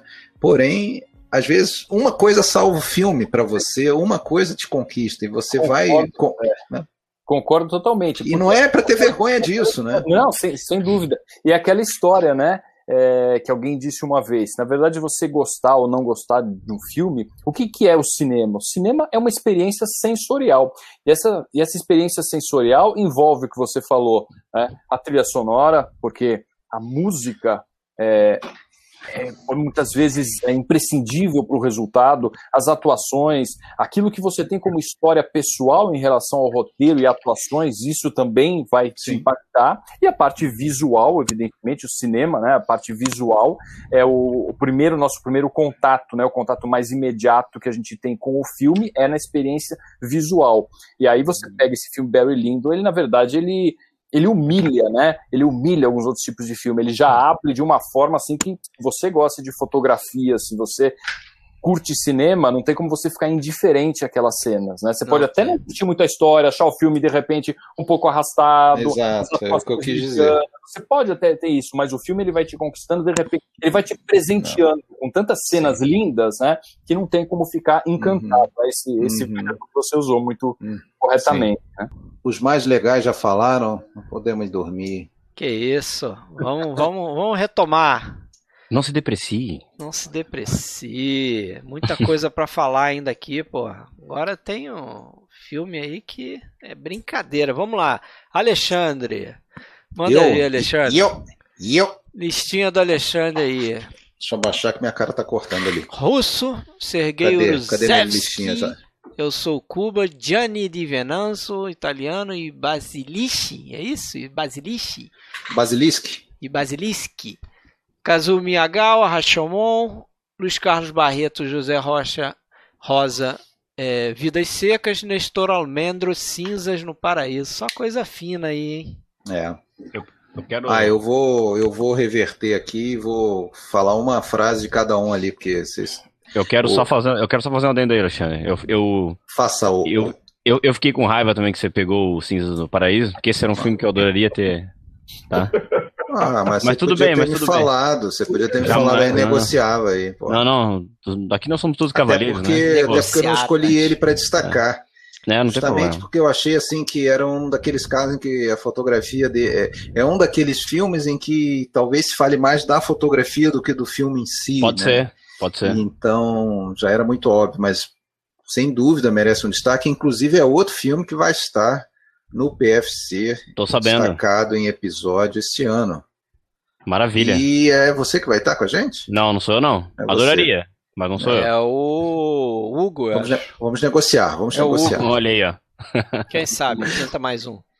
É, bom, Cinzas Paraíso você já incensou, o Rashomon Bom, Miyagawa é um, é um nome fundamental né, do, do, do, cinema clássico japonês e nesse filme ele, entre outras coisas, ele faz aquilo que sempre é lembrado, né, foi um dos primeiros casos em que o cara ousou apontar a câmerazinha para o sol, né, numa sequência. É, e o Vidas Secas, aquela fotografia que te transporta imediatamente para o sertão e para aquele calor, aquele calor ensurdecedor, como alguém me falou hoje, Acho que dá para entender. É, aquela fotografia estourada, né, com a iluminação estourada e, e, que aí ao contrário do que a gente falou, você não vê uma sombra, né, praticamente. Bom, mas eu, eu escolhi para destacar dois caras aqui, nenhum dos dois chegou perto de Oscar, infelizmente, né, principalmente o, Vou começar pelo Uruzevski, Sergei Uruzevski, um cara nascido na São Petersburgo, né, União Soviética, na época ainda não era União Soviética, 1908, e, e ele demorou a engrenar na, na, na, carreira, ele era um cara que admirava muito, ele se formou em, em design, algo desse tipo, é, em design industrial, ele não se formou na, na, na escola lá na... É, de, de, de VIGK, né, a escola tradicional da, de, de, de, cinema da, da União Soviética, como a grande maioria do, de quem, dos nomes que a gente vai lembrar da indústria, né, é, de lá, é, e ele acaba trabalhando, entrando por uma via meio torta no cinema. Ele, ele, ele começou a trabalhar no final dos anos 30 no estúdio, como em, em outra função. Foi trabalhar no front, foi, foi para o front da Segunda Guerra, como câmera, né, de, de, de, frente de batalha, ele filmou durante cerca de dois anos lá, e ali ele ganhou toda uma habilidade com câmera na mão que ele vai usar no, nos principais filmes dele que a gente vai é, lembrar e, e, que a gente incensa, inclusive a gente já fez um episódio que tem três desses filmes, né, que são as parcerias dele lá com o Mikhail Kalatozov, a gente falou disso lá quase seis anos atrás, 2015, quando a gente fez um episódio sobre os três filmes mais importantes do Kalatozov, né? Todos os três com fotografia do Sergei Ruzevski. É, bom, e aí depois ele vai para o Mosfilme, depois da guerra, 1950, e aí vem aquela fase também para o cinema da União Soviética de, de, florescimento ali, né? Quando dá uma arrefecida, morre o Stalin e tal. A gente falou disso naquele episódio lá. E é uma época de ouro ali para o cinema, uma segunda era de ouro, né? Para o cinema soviético primeira tinha sido lá nos anos 20, a turma do, da montagem e tal, e agora novamente com em que, que vem um, um cinema muito sensível, muito é, focado na, é, no emocional. E, e, as colaborações dele, todas muito boas, tanto para o Kalatozov, né, quanto para um outro filme, para o Grigory Shukrai, que ele faz, o 41 que também é sempre muito citado, um filme, uma fotografia muito bonita. E eu escolhi destacar o último dessa sequência que ele faz, né, Poderia ter destacado quando voam as cegonhas, que tem ali coisas magistrais, inclusive soluções. A gente falou do cara que do, do, dos diretores de fotografia que trabalhavam com recursos mais precários e muitas vezes eles criavam soluções que acabavam virando.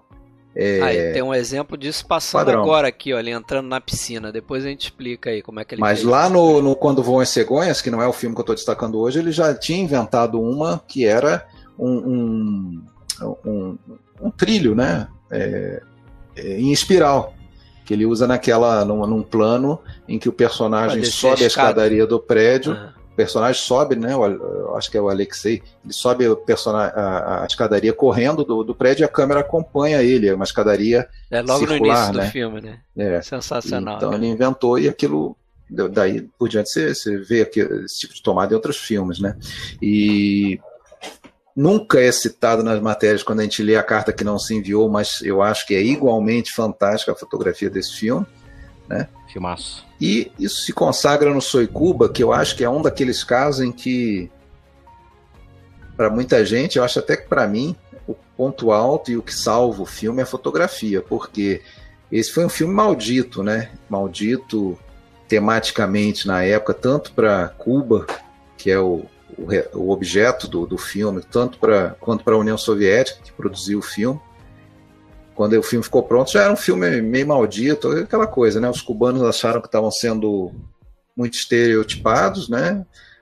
Para a União Soviética já não tinha muito interesse em Cuba naquele momento, em 64, e é, nada disso importa, porque o que ficou é uma, uma pintura, uma obra de arte da, da, e um belo exemplo que ele usa aí do, do, do que se tornou a marca do, do Uruzevski, que é a câmera é, fazendo uma função subjetiva, né? A gente vê em diversos planos uma câmera que percorre, né? Principalmente nessa que fecha esse clipe maravilhoso que o Fred fez aí, como todos esses que ele fez para essa live, a do, do funeral, né? Do funeral do revolucionário, que a câmera sai do cortejo na rua, sobe para para a fábrica de tabaco. Que, cara, quem não viu esse filme precisa ver. É um filme longo até, né? Eu acho que tem quase três horas, não é isso? Não me lembro mais, já tem muito tempo que eu revi. É bem grandinho. Mas tem que é, ver com esse olhar, né? Tem que ver tem com, esse olhar, com esse olhar, tem que ver com esse olhar de pintura e movimento.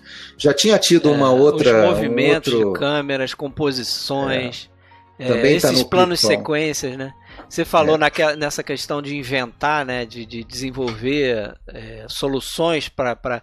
Se tem a sequência, o pessoal lembra muito dessa sequência que ele vai de um prédio, passa para o outro, entra dentro do prédio, sai e acompanha a bandeira naquela procissão do, no, no enterro do, do, do rebelde lá.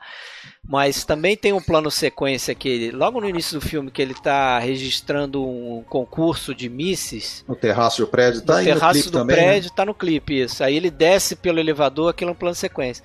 Aí ele segue uma moça que entra na piscina e a câmera entra dentro da piscina e não era entra GoPro, dentro hein? da água e não era GoPro exatamente está falando de quando esse filme 1960 né 64 64, 64. Então ele entra dentro da água e como é que ele fez aquilo, já que não tem é, está gotícula né, na lente. Você Oi? lembra que quando a gente conheceu esse filme, é, lá na época de, de Multiply, acho até que o, o, nosso amigo Jefferson também participou dessa verdadeira pesquisa, a gente ficava olhando, falando, não, mas dá para ver um cabo aqui, aquela câmera que sai pela janela. Não, dá para ver que tem consegue... dois cabos ali. Tem um cabo. Ele bota a câmera um cabo. no cabo. A gente ficava e... tentando descobrir, entender como que o cara fez aquela. Tem cabo. E esse lance da piscina, como é que ele fez? Ele botou uma um pedaço de vidro na frente da lente com um motor e botou aquilo, aquele, aquele pedaço de vidro para girar rápido. Então, quando ele entrava na água, aquilo pegava água e, e, tirava toda espécie de gota ali que ficasse, né? Aquilo ia sendo jogado para fora, uhum, entendeu? Uhum. É assim que ele consegue essa imagem dentro da piscina sem, sem ter essa interferência da água, né? Sim. Sensacional. É, assim. só uma curiosidade aqui, uma curiosidade. No filme Bug Nights tem também essa se mergulho na piscina, que é uma homenagem ao Socuba, né? Ah, é legal. Aquela cena em que a gente entra com o personagem nadando na na piscina, sai. É uma homenagem direta a essa sequência. Mas aí com outra o, tecnologia, provavelmente, na câmera. O Uruzevski, ele chegou a, a ele chegou a, a, dirigir no finalzinho da vida dele também, filme, mas eu acho que realmente o melhor período dele é, é nessa época. E ele é, como alguém citou, né, que o diretor de fotografia é, que é, que é a parte artística, né? Como artista, ele vai estar tá influenciado, né? Ele, ele cita duas influências muito fortes, que era o Eduardo Tissé, que foi o câmera do, do Eisenstein, né? É. Em filmes como A Greve e tal, e num fotógrafo, né? Que era um fotógrafo de Estilo. De, de estilo, o Rodchenko é um cara até bem famoso aí para quem manja e curte fotografia, um cara é da, da, da, da época da, de avant-garde lá, de, da fotografia. É, e você vendo as fotografias desse cara, eu fui atrás para dar uma olhada quando eu li que ele citava isso como influência. Realmente, tem muita coisa do, do desse tipo de composição que a gente vê no, no Soy Cuba, é, principalmente. Então, é o, é o típico caso em que, primeiro, você consegue gostar de um filme apenas por uma fotografia magistral, porque é difícil ver uma fotografia com soluções igual a desse, igual a desse filme. Ah, pode até ser acusado de ser excessivo, né? Porque é uma coisa estonteante o filme todo, né? É, e... Mas mesmo assim ele está servindo para a história, né? Porque o objetivo Sim. desse filme é fazer uma propaganda sobre Cuba, na verdade, uma grande propaganda comunista sobre, sobre o país. Uhum. Então ele, ele cria toda essa beleza nas imagens a partir dessas, dessas soluções. É. E... Aquela, aquela sequência do, do enterro ali é algo fenomenal, uhum. né? E aí, não são só essas duas, tem várias outras, né? Aquele incêndio na floresta. Tem a, logo no início do, do, do daquele barco é, chegando na, na, na tem alguém, alguém falou aí no chat de drone, né? Mas tem uma câmera Sim. aérea ali que ele ele utiliza, acho que até uma película de, dos militares. Aquela cena da é mangueira, né? Do, daquele, de... daquele revolucionário com a, com a, levando a mangueirada. É, nossa, tem, tem uma série de, de, de, cenas magistrais. Então, assim, recomendo esse filme pela fotografia do Uruzevski, assim como recomendo Quando Voam as Cegonhas, o, A Carta que Não Se Enviou, para quem não conhece, quem não viu.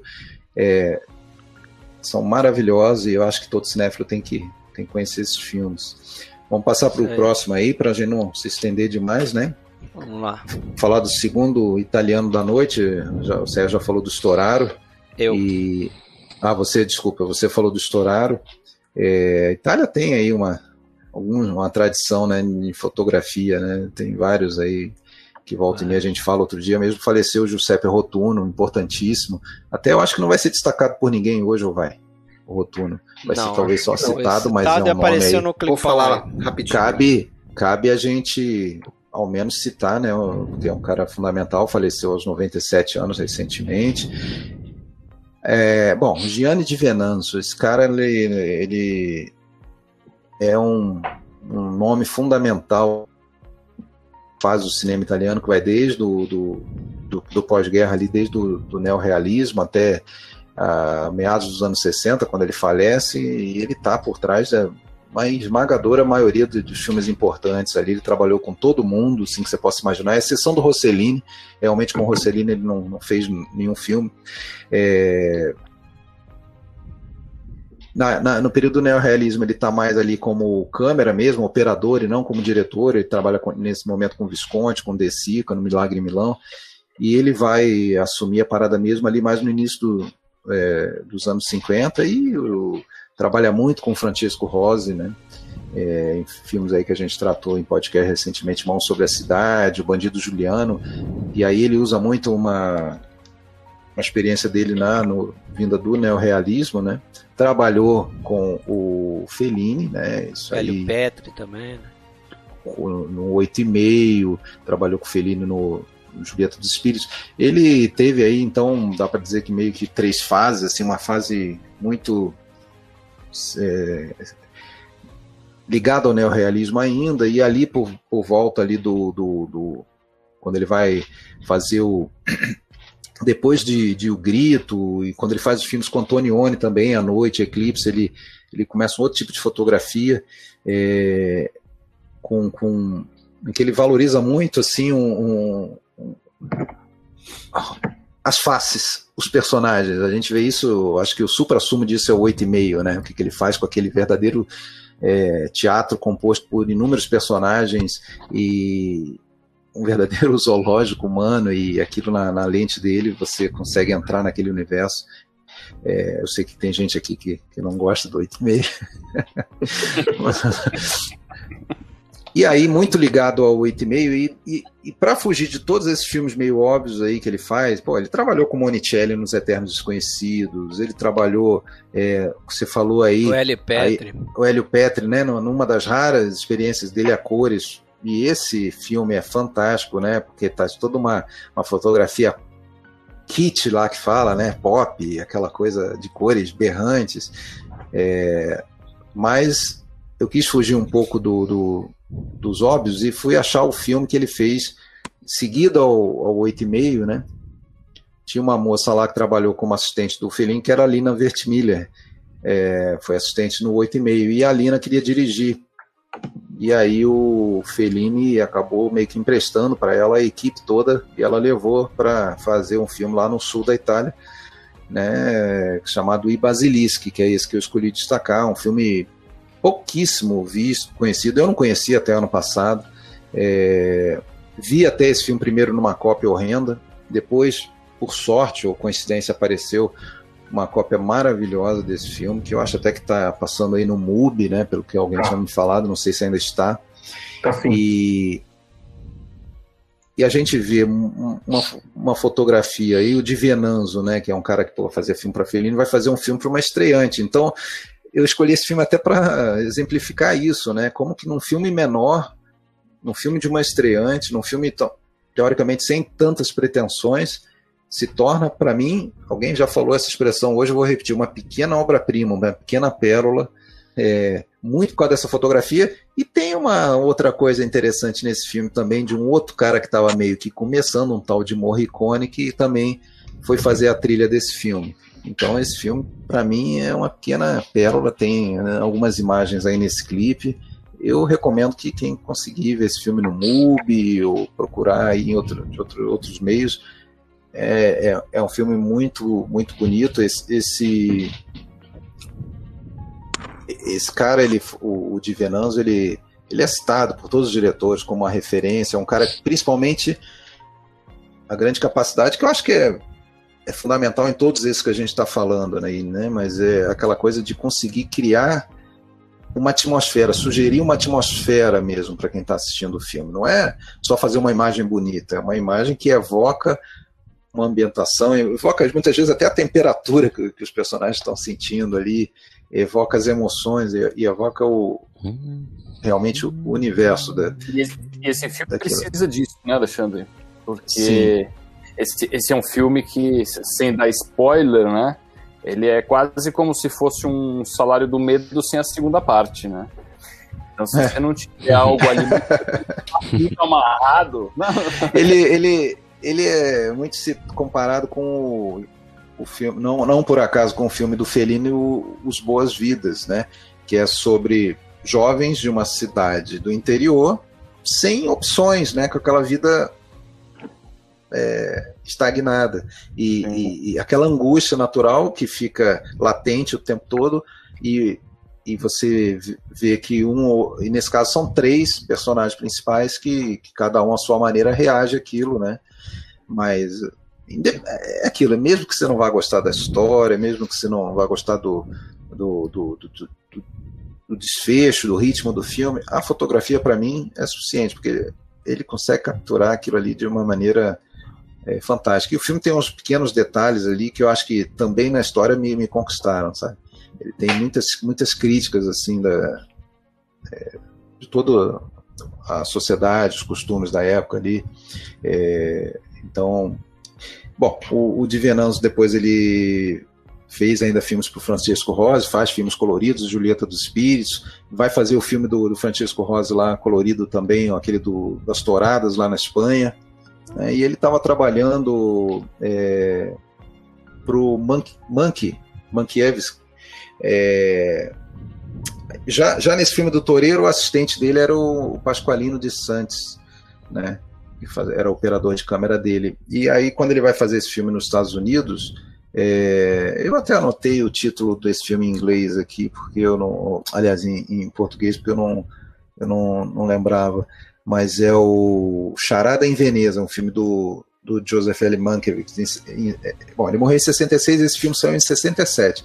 Ele morreu no meio das filmagens e aí o Pasqualino assumiu né, a, a, direção, apesar de que se recusou a ser creditado. Né? Então aparece ele ainda como diretor desse filme de 67, embora tenha falecido já em, em 66, prematuramente, 45 anos de hepatite.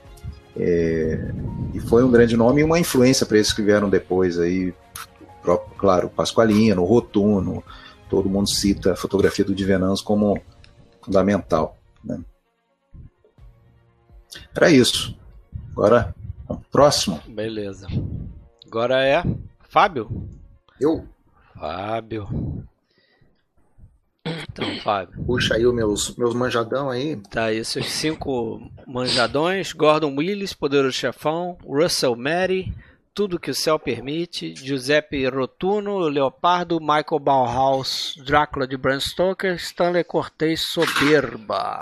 É, eu acho bacana esse esse conjunto e eu escolhi eles e eu fui buscando o que eu queria dizer aqui a respeito da direção de fotografia, porque tem coisas que a gente fala em, quando pensa no diretor de fotografia que vão muito além de uh, como você ilumina, mas também como você posiciona a câmera, como você movimenta a câmera e como você trabalha com mise-en-scène, com blocagem, coisa e tal. O Gordon Willis, principalmente, depois eu vou falar mais sobre ele, que eu uso o Poderoso Chefão, mas é, o pessoal fala muito de Poderoso Chefão pensando naquela cena inicial, ah, vamos esconder os olhos do Brando, só que tem muito mais coisa no trabalho do Willis ali, que inclusive vai repercutir ao longo de toda a década de 70, né? Uh, uh, rapidinho aqui, o, o Stanley Cortez que tá ali, né? Cortez brincava que ele acabou indo pro Soberba porque o Greg Tolan estava ocupado, não podia fazer o trabalho, e que o Orson Welles tinha se dado bem porque tinha pegado alguém melhor que o Tolan para fazer o trabalho. Né? Então, uh, o bacana ali do, do, do, Soberba, que eu coloquei, porque é um, é um filme que ele tem profundidade de campo muito ampla dentro de um cenário fechado, e tem uma história muito legal ali que vai resumir um pouco do que, que eu, do que, que eu botei ele ali, que é que quando a câmera movimentava muito, e o Wells adorava movimentar a câmera, mesmo com profundidade de campo, o pessoal da equipe de iluminação ia apagando e acendendo as luzes para que aquele primeiro trabalho dele de, de, de, de sombra e luz uh, fosse mantido no movimento de câmera, né? Cortez que depois vai fazer Mensageiro do Diabo, então o cara que tem que ser lembrado aí também. O Bauhaus, que ao contrário de, de outro que vou citar ali depois, o Bauhaus, que é o, o cara que dizia que se cinema é movimento, a câmera tem que se mover, né? Não é à toa que o Bauhaus ele é um parceiro constante do Scorsese é um cara que adora mover a câmera. E por que, que eu coloquei aqui o, o Drácula de Bram Stoker do Coppola? Porque ele é um filme que a base dos efeitos e da, da ambientação do Drácula ele é basicamente efeitos mecânicos. Então o Coppola ele, ele faz uma homenagem ao cinema, né, que vai fazer 100 anos, 3 anos depois que o filme é lançado. Então ele faz muito, muita brincadeira com teatro de sombras, com técnicas do cinema antigo, e muito dos efeitos visuais do filme são truques de câmera é você mover a câmera de trás para depois você botar ela movendo para frente, os personagens andarem de costas para parecer que ele tem uma movimentação estranha, você inverter certas tomadas. Então tem muito truque de câmera que conta com a colaboração do Bauhaus na parte de efeitos visuais, não só na parte de ambientação visual do filme. Que é outra coisa que também tem interferência do diretor de fotografia também nesse, nesse resultado que ele traz o rotuno que o. o Ô, Fábio, Alexandre... só, só dar um adendo. Eu revi recentemente, né? Eu vi, eu vi quando criança o Drácula Bram Stoker. Mas eu revi muito recentemente. Cara, eu posso dizer hoje que Drácula Bram Stoker é uma das fotografias mais estupendas que eu já, que eu já vi na vida, assim. Se tornou um dos meus favoritos nesse quesito, cara. Acho um filme ele é- sensacional, é, velho. Ele é todo artificial, né? Todo pintura em matê, tem muito Sim. pouca coisa de efeitos digitais ali, é tudo, tudo truque de câmera. É, e quem é vai colaborar com isso é uma só, né? Acho que é uma cena só que ele usou efeitos digitais, a cena do, daquele vapor, assim, caminhando, acho que foi a é. única. Cara, que é, é fenomenal mesmo, cara. O resto são decisões que envolvem direção de fotografia, posicionamento de câmera, efeitos mecânicos que a câmera vai esconder ou não, uhum. etc e tal. E o Rotuno, que o Alexandre comentou ali, que, que faleceu recentemente, porque ele faz uma outra coisa também muito legal no Leopardo, que a gente está falando de, de, de, luta de classes, né? uma classe que está se extinguindo, uma classe que está surgindo, e aí você vai ter ali o Rotuno usando uma profundidade de campo muito grande, né? então o que, que isso faz? Amplia aqueles ambientes onde ele está colocando a câmera dentro, é muito ambiente fechado, só que fica um ambiente grande, e ele vai posicionar várias vezes os, os, os, membros dessa elite ali, jogados pelo frame ali, e muitas vezes estáticos. Então passa aquela impressão de que aquela elite ali, ela tá realmente desaparecendo, está se tornando um daqueles vários quadros que a gente vê depois no baile, uh, expostos ali. Na cena do baile, ele baixa a câmera, então a gente tem um teto maior em cima do pessoal que está dançando e tem aqueles quadros observando. Tudo também são decisões tomadas, óbvio, junto com o, o, o Visconti sobre onde você posiciona, como você vai enquadrar e que tipo de lente você vai usar, né? É, então, mais do que, ah, vamos fazer um filme que vai capturar a essência daquela época, mas não, como é que a gente vai contar uma história? Que é aí que eu entro no, no Gordon Willis, né? Que o Gordon Willis dizia que, é, como eu comentei antes, não é como você vai fazer a iluminação de uma determinada cena, mas por que, que você vai fazer a iluminação daquele jeito. E o Gordon Willis, ele meio que vai ser uma espécie de referência para aquela geração dos anos 70. O Conrad Hall chamava ele do príncipe das trevas, né? Porque enquanto a gente sai do cinema dos anos 50, onde a iluminação é muito chapada, ele é um cara que ele vai sempre prezar pelo uso da sombra, pelo contraste. Ele dizia que você tinha que retirar e não acrescentar coisas. Né? Esse era o, o, ponto principal dele. E por que, que eu gosto de mencionar o Poderoso Chefão? O primeiro filme que eu escolhi para falar um pouco mais, mais, mais amplamente aqui. Uh, a parte, aquela cena inicial que todo mundo lembra, né? a cena inicial do, do, do, do, escritório do Dom Vito, a iluminação escondendo os olhos do, do Brando, que é algo que ele vai descobrir que ele vai funcionar quando o Brando faz aquele teste. A maquiagem, né? A maquiagem, tudo, que ajuda a esconder também certas coisas da própria maquiagem. Uh, tem umas decisões de câmera ali ao longo da, da, da maneira como ele filma o Poderoso Chefão, fora a iluminação, que são muito impactantes. Primeiro, o, o Gordon Willis ele não usa uh, lente grande angular. Então, o que, que isso acontece? Você não tem muita profundidade de campo, e isso faz com que os ambientes fiquem mais fechados em cima dos personagens. Né? Claustrofóbicos.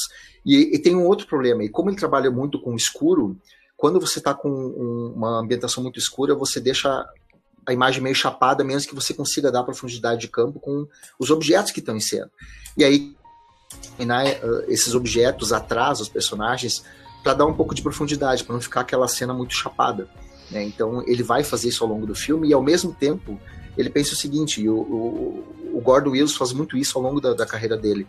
Uh, naquele filme especificamente, no Poderoso Chefão, ele não podia ter toda a iluminação do filme feita de uma maneira só, porque é um filme que fala sobre diferentes tipos de aproximação. Então, quando ele vai para Sicília, ele sabia que tinha que ter uma iluminação muito aberta, muito clara. Quando ele vem para dentro dos ambientes da família Corleone, tem que ser uma coisa muito mais impactante. Ele, ele queria ele esse faz contraste. isso na, na né? festa, né? Na festa no início é assim, é aquela escuridão Exatamente. dentro da, do escritório do Don Corleone e fora tá rolando a festa e é aquele sol, né? é, cores. Ele buscava aquela, ele buscava aquele, aquele ar de uh, gravação caseira, tá, nos anos 60, com, as, com a imagem uh, dessaturada, né, mas ao mesmo tempo com bastante brilho, muito brilho estourado, que ia contrastar com essa, com essa iluminação central ali, né, do, do, do, do, do escritório do Dom Vito. E tem outras coisas, né, o, o Willis, ele, ele não gosta de usar zoom, aliás, não gosta de usar o movimento de câmera em excesso. Ele vai fazer aquele zoom inicial, né, que também é uma coisa que envolve uma câmera especial. uma lente especial. uma lente especial controlada por computador para poder ir vagarosamente se aproximando, se afastando do, do Bonacera. Mas ele também não vai usar muito movimento de câmera. E aí tem outras decisões que envolvem, como ele diz, a economia. Por que, que eu vou usar isso? Ele vai ter dois movimentos de câmera uh, bem, bem presentes. O primeiro, na cena em que a gente vai se aproximando do, do Michael, que é uma cena esclarecedora ali, que ele vai começar a se tornar uh, o futuro Dom, apesar de ele mesmo não saber ainda, que ele toma o controle ali, vai debatendo como é que ele vai fazer. Tá passando agora. Para poder fazer o, o, o, Como é que ele vai resolver a questão lá, como é que ele vai fazer, como que ele vai matar, né? É a cena em que ele se revela. Só que antes disso tem um outro momento em que ele vai fazer um movimento de câmera em que ele vai entrar com o Michael na casa deles quando tá todo mundo velando ali, o pai dele tá no hospital, então todo mundo não sabe o que aconteceu. É um dos poucos movimentos de câmeras em que a gente vai acompanhar um personagem enquanto ele tá andando em algum local, e aquilo ali para mim é uma espécie de declaração do próprio Coppola e do Willis de que a gente está a partir daquele momento acompanhando o verdadeiro protagonista da história, né? que é quando a gente efetivamente entra com alguém em algum ambiente, acompanha essa pessoa e vai seguindo junto com ele. Então, é, o único ângulo que é fora do normal é aquele ângulo em que o, o, o atentado Dom Vito, né? né? É. O atentado que é totalmente zenital, que o Gordon Willis não queria usar aquela cena ali depois, porque ele achava que ela não que tinha função. O diretor de fotografia se incomoda com aquilo, né? Porque qual é o ponto de vista? Né? Ele tem muito, muito diretor de fotografia que está sempre perguntando isso. Ah, mas qual é, esse, qual é o ponto de vista de quem? É Deus que está olhando para baixo, entendeu? E o Coppola queria mostrar essa visão de cima e queria mostrar aquele monte de objetos caindo é. no chão, aquele caos instalado ali. Eu, eu e... não sei, tá? Mas eu acho que essa escolha dele também por não movimentar muito a câmera é até pelo. Porque ele tá fazendo um filme nos, que se passa nos anos 30, anos 40, né? E ele, de uhum. alguma forma, ele está fazendo uma referência estética com o cinema daquela época também. ele queria fazer um tablô. Ele queria é. fazer um tablô. Ele diz isso numa entrevista que ele queria fazer é. um tablô. Né, uh, e, e, não usar excessos, né? Fazer uma coisa muito mais relacionada àquela época. E aí tem outras coisas que as pessoas não entendem, porque o próprio Coppola ele teve muitas brigas com com Gordon Wills, por quê? Porque o Wills ele, ele vai fazer o que? Ele vai iluminar determinados momentos, elementos do cenário e vai posicionar a câmera. E o Coppola era muito adepto ao teatro, ao ensaio uh, totalmente jogado de lado quando você vai filmar, o improviso. E você tinha atores ali que também estavam acostumados a querer improvisar. O próprio Patino, começando, improvisava. Só que quando eles improvisavam e entravam por um ponto onde não tinha sido programado, ele entrava no escuro. Hum. E o Coppola ficava furioso. Por que, que eu não posso filmar o meu filme da maneira que eu quero? E o Gordon Willis entrava e chegava, não, porque tu tem que me avisar por onde ele vai entrar, porque eu preciso iluminar. Eles saíam, cada um para um lado, um entrava num trailer, outro batia a porta do escritório, ficavam sem se falar, depois eles voltavam a se organizar. Mas é, para entender, entender o impacto da, das decisões do Willis também é, nas opções que o próprio Coppola vai dizer, porque no Poderoso Chefão 2, ele vai usar aquele filtro âmbar, que depois vai, vai ser uma coisa meio, meio repetitiva, né? Quando a gente chega no filme de época, você tem aquele filtro meio âmbar, meio alaranjado. Ele opta por deixar o Michael Corleone lá no segundo filme envolto em mais escuridão do que no primeiro, porque é um personagem que está mais envolvido com a escuridão. E tudo isso envolve também a blocagem, a ensinação dos atores. Então o Willis vai fazer depois, né, o, o Todos os Homens do Presidente, que quase eu botei aqui. Filmaço. É, tem coisas geniais ali, é o uso de lente de foco duplo para você poder mostrar tanto o Woodward quanto o, o Bernstein na redação juntos. Né? Então aquela, aquela lente que Isso virou comum na, na década de 70, né? O você faz foco em dois né? lugares, né? O De Palma então, usa muito no Blowout. Ele, o De Palma usa, usa no Blowout, ele usa no, no Trágico Obsessão, ele vai usar no Carrie também. Então, é bem como tu falou, ele começa a se tornar um uso comum nos anos 70 para colocar dois personagens em, em, em, foco numa determinada cena. É, então, o, o, Gordon Willis, ele é, para mim, ele é uma referência. Manhattan, que o, que o, que o Sérgio citou aqui, o filme maravilhoso, o filme belíssimo. Tem cenas do Manhattan que ele trabalha completamente na escuridão total, a gente quase não enxerga nada. E aquilo ali tem um contexto de por que ele está usando aquilo ali também, né? Então, é um cara que é, que é fora de série. Outro que eu estou colocando aqui é o Russell Madden. É outro príncipe e também. Esse cara, ele, ele fez um dos filmes mais bonitos para mim da história do cinema, tá? Em termos de uso de cor, que é o Tudo que o Céu Permite, que eu, tô, que eu escolhi para falar mas ele é um cara que ele, nos anos 50 ele é uma espécie de, de referência principal do Universal. O Universal não era o grande estúdio da época, né? Tinha a MGM, a Fox, a Warner, que eram maiores. E ele fazia muita produção B também, né? Ele era muito solicitado para fazer uh, vários tipos de filmes e era um cara que trabalhava muito rápido. E ele trabalhava muito preto e branco, tanto é que ele vai, ele vai se ressaltar quando o Orson Welles traz ele para fazer Os Estranhos, né? The Stranger, o Estranho e é um cara que trabalhou com o Tolan e trabalhou com o Stanley Cortez nas equipes de produção ali dentro do, do Soberba, do, do Kane. Mas o que eu acho interessante é que quando o Douglas Sirk traz ele para trabalhar junto, e ele começa a trabalhar com cor, ele tinha umas coisas que deixava muito específico, porque na época o que você fazia? Você tentava iluminar o máximo possível no Technicolor para poder mostrar ao máximo o potencial do Technicolor, das cores, do uso das cores. E ele fazia o contrário, ele pensava primeiro em planejar o filme como se fosse preto e branco, e ele filmava com cores, mesmo como se ele fosse filmar em preto e branco, para ressaltar as zonas de sombra e de luz. E isso a gente percebe muito no Tudo que o Céu Permite, porque tem momentos do filme em que ele define uma espécie de escuridão em torno da personagem principal, que é Carrie, uh, momentos que ela está sendo uh, assediada pela sociedade, pelos filhos, porque ela, ela se apaixona por um jardineiro, é um rapaz mais novo, o Rock Hudson, ele é um cara de classe mais baixa. A sociedade da época, ela é viúva, né, não, não permite isso. E o Russell Matt ele vai fazer uso de duas coisas, né? Primeiro, contraste, sombra, quando ela está assediada, e muita luz e, e, e, muito brilho quando ela está perto dele, né? Quando ela, tá, ela sai, ela vai para uma festa junto com ele. E uso de cor, cara, porque o uso de cor aqui ele é, é fenomenal. A gente vai ter o, o azul, né? circundando é. a Carrie quando ela tá, quando os filhos deixam ela afastada, quando, quando ela, ela fica isolada, eles compram uma televisão para ela ficar acompanhada. Então eles não querem que ela se envolva com outra pessoa, aquela coisa bem egoísta, enquanto que eles ao mesmo tempo estão se envolvendo e se frustrando com, com, com, diversos amores. Quando ela chega a ficar com ele, a gente tem muito uso do laranja, do vermelho, né? E tem uma cena lá no final, não é no final, no meio do filme, depois ela vai voltar, em que ele apresenta a casa dele e ele consegue colocar esses dois espectros de cor, o azul de um lado e o vermelho de outro. E a cena é muito linda porque tem toda uma questão de blocagem, né? Ele fala que quer casar com ela, ela se afasta dele é. e vai pro lado onde está tudo azul. Eu ia falar ele isso, vai ele, até lá. sai do quente, que é a luz mais laranja, Segurança perto dele, né? da, da... Porque isso é importante também, né? É... Normalmente, trabalho de fotografia, você tem que justificar a luz. Então, tá uhum. chegando uma luz vermelha, alaranjada. Tá vindo da onde essa luz, né? É, tem uma lareira ali. É, e aí, justamente nesse momento que ela tá indecisa se vai casar com ele, ela vai para a janela onde tá chegando uma luz de fora né? Tá neve, tá nevando, né? neve, uma luz fria, uma luz azul. Ou seja, esfriou a relação ali, né? Sensacional. Aí depois ela volta, ele, ela vai sair, ela abre a porta, tá tudo azul lá fora. Ele puxa ela de volta e eles vêm de novo. De volta. Quer dizer, então tem todo tem toda uma, uma lógica ali. do uso da cor ali que vai junto com a encenação. O, tanto o Gordon Wills como o Russell Matt, ele também tinha uma outra, uma outra, um outro costume de fazer primeiro a coreografia da cena, junto com o diretor, para entender onde os atores iriam andar para que a partir dali, onde estava o ator e onde estava a câmera, eles pudessem fazer a iluminação de uma maneira que funcionasse.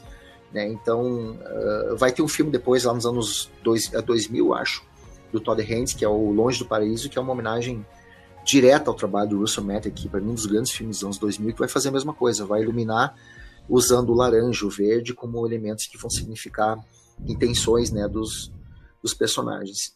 Então, é, o Russell Matt, que é um cara que ele vai começar a enjoar meio que do trabalho lá no final da vida, vai começar a fazer mais produções para TV. Mas nos anos 50 ele foi gigante no Universal, nos anos 60 também. Ele vai ganhar um Oscar. Ele fez a marca da maldade, né? Fez a marca da maldade, que inclusive ele dizia que foi terrível, porque como o Orson Welles gostava de movimentar a câmera e ao mesmo tempo ter profundidade, que ele foi um terror para ele. Ele tinha que movimentar a câmera com profundidade de campo uh, e... ampla e os elementos todos se alternando. E ele conseguiu fazer um filme, né, Fred? Em que tu tem, às vezes, coisas acontecendo em primeiro plano, em segundo plano e em terceiro plano. Isso. Dentro do mesmo quadro. E tem Isso aquele é plano é da abertura lá que é, é, um desses inesquecíveis, lá Uruzevski, é. né? É, o plano de sequência, sequência, da bomba. Do, da, bomba carro, da bomba, né? E ele foi o Isso. cara que saiu no pau com o Kubrick, né? Fazendo Spartacus. Ganhou o Oscar, mas saiu no pau, né? É. Saíram na porrada lá, muito pelo aquilo que a gente falou, né? Fotografar pro Kubrick deve ser um pesadelo, porque o Kubrick sabe, não, eu quero usar essa lente aqui. Eu quero que você faça assim. Só para completar aqui, é, acho que, tem que a gente tem que colocar que o Gordon Willis, a gente fala tanto do Gordon Willis, ele foi recebeu duas indicações só pelo Zelig e pelo Poder Chefão 3, então ele foi ignorado completamente pelos dois chefões, pelo Todos os Homens do Presidente, por outros filmes que ele fez, pelas parcerias com com o Woody Allen, não ganhou Oscar nenhum. Né? Ele vai ganhar um Oscar honorário em 2009 e ele vai morrer um pouco depois também. E o Mad ganha um Oscar pelo Spartacus, que para mim nem é lá o grande trabalho dele, mas foi é. o trabalho de direção de fotografia que foi mais caro na época, né? 12 milhões que a Universal gastou para fazer o. É Universal? Não tenho certeza se é Universal. Acho que é aquela que ela gastou para fazer o, o Spartacus, né? Então são cinco é estilos aí, são cinco importâncias diferentes do trabalho de fotografia aí. Beleza. Mais alguém quer colocar alguma coisa? Valeu. Então, vamos lá. Estamos chegando Falta o senhor William. William, Oba. vamos lá. Bora. Último. Meus filmes aqui. Tá aí, teus filmes aí. Robert Burks, Um Corpo que Cai. Ninguém foi pra Suécia hoje ainda, né? Tá na Sven hora. Nikves, é. acabou de chegar na Suécia, A Paixão de Ana. Fred Young, Sede de Viver, né? Grande fotógrafo do Lawrence da Arábia, mas você trouxe outro filme aqui. Uhum. É, Henri Decay, Samurai, John Coughlin, Sob o Domínio do Medo, uhum. do Sanka Peckinpah. É, eu quero falar rapidamente aí sobre essas minhas escolhas. É, começando ali, talvez, pelo, pelo Sede de Viver. Fred Young é um gigante, né, cara? É. Acho que, meu, não tem nem muito o que falar do cara, assim. O cara trabalhou. Você mesmo citou já o Lawrence da Arábia, que é uma, uma pérola, né? Uma masterpiece aí. Agora, eu gosto bastante desse trabalho dele, acho que pessoalmente eu sou, eu sou apaixonado assim pela obra do Van Gogh, pela história dele, e acho que ele teve uma sensibilidade ímpar assim quando compõe a, a, a direção de fotografia desse filme, onde ele cada fase é, artística da vida do Van Gogh ele vai traduzindo na fotografia, assim. Então começa meio escuro, naquelas coisas que o Van Gogh meio que imitava outros artistas, né? E conforme o filme vai evoluindo, ele vai ficando saturado, cores quentes, né? Sensacional, assim. É, sobre o Domínio do Medo, do Jean Coquelin, eu gosto muito da maneira como ele usa os tons terrosos para traduzir a violência impregnada naquelas pessoas, que é uma sociedade meio semiletrada, assim. Ele usa os tons terrosos para meio que traduzir isso, né? Eu acho isso sensacional. O único, único personagem que usa cores é, claras e um figurino alinhado é o personagem do Dustin Hoffman, que é de uma outra cultura, de uma outra, né, que está sendo inserido naquele, naquela sujeira, vamos dizer assim. Eu acho isso de uma sensibilidade foda, assim. E aí tem o, o Henry Deca, né, que faz o Samurai.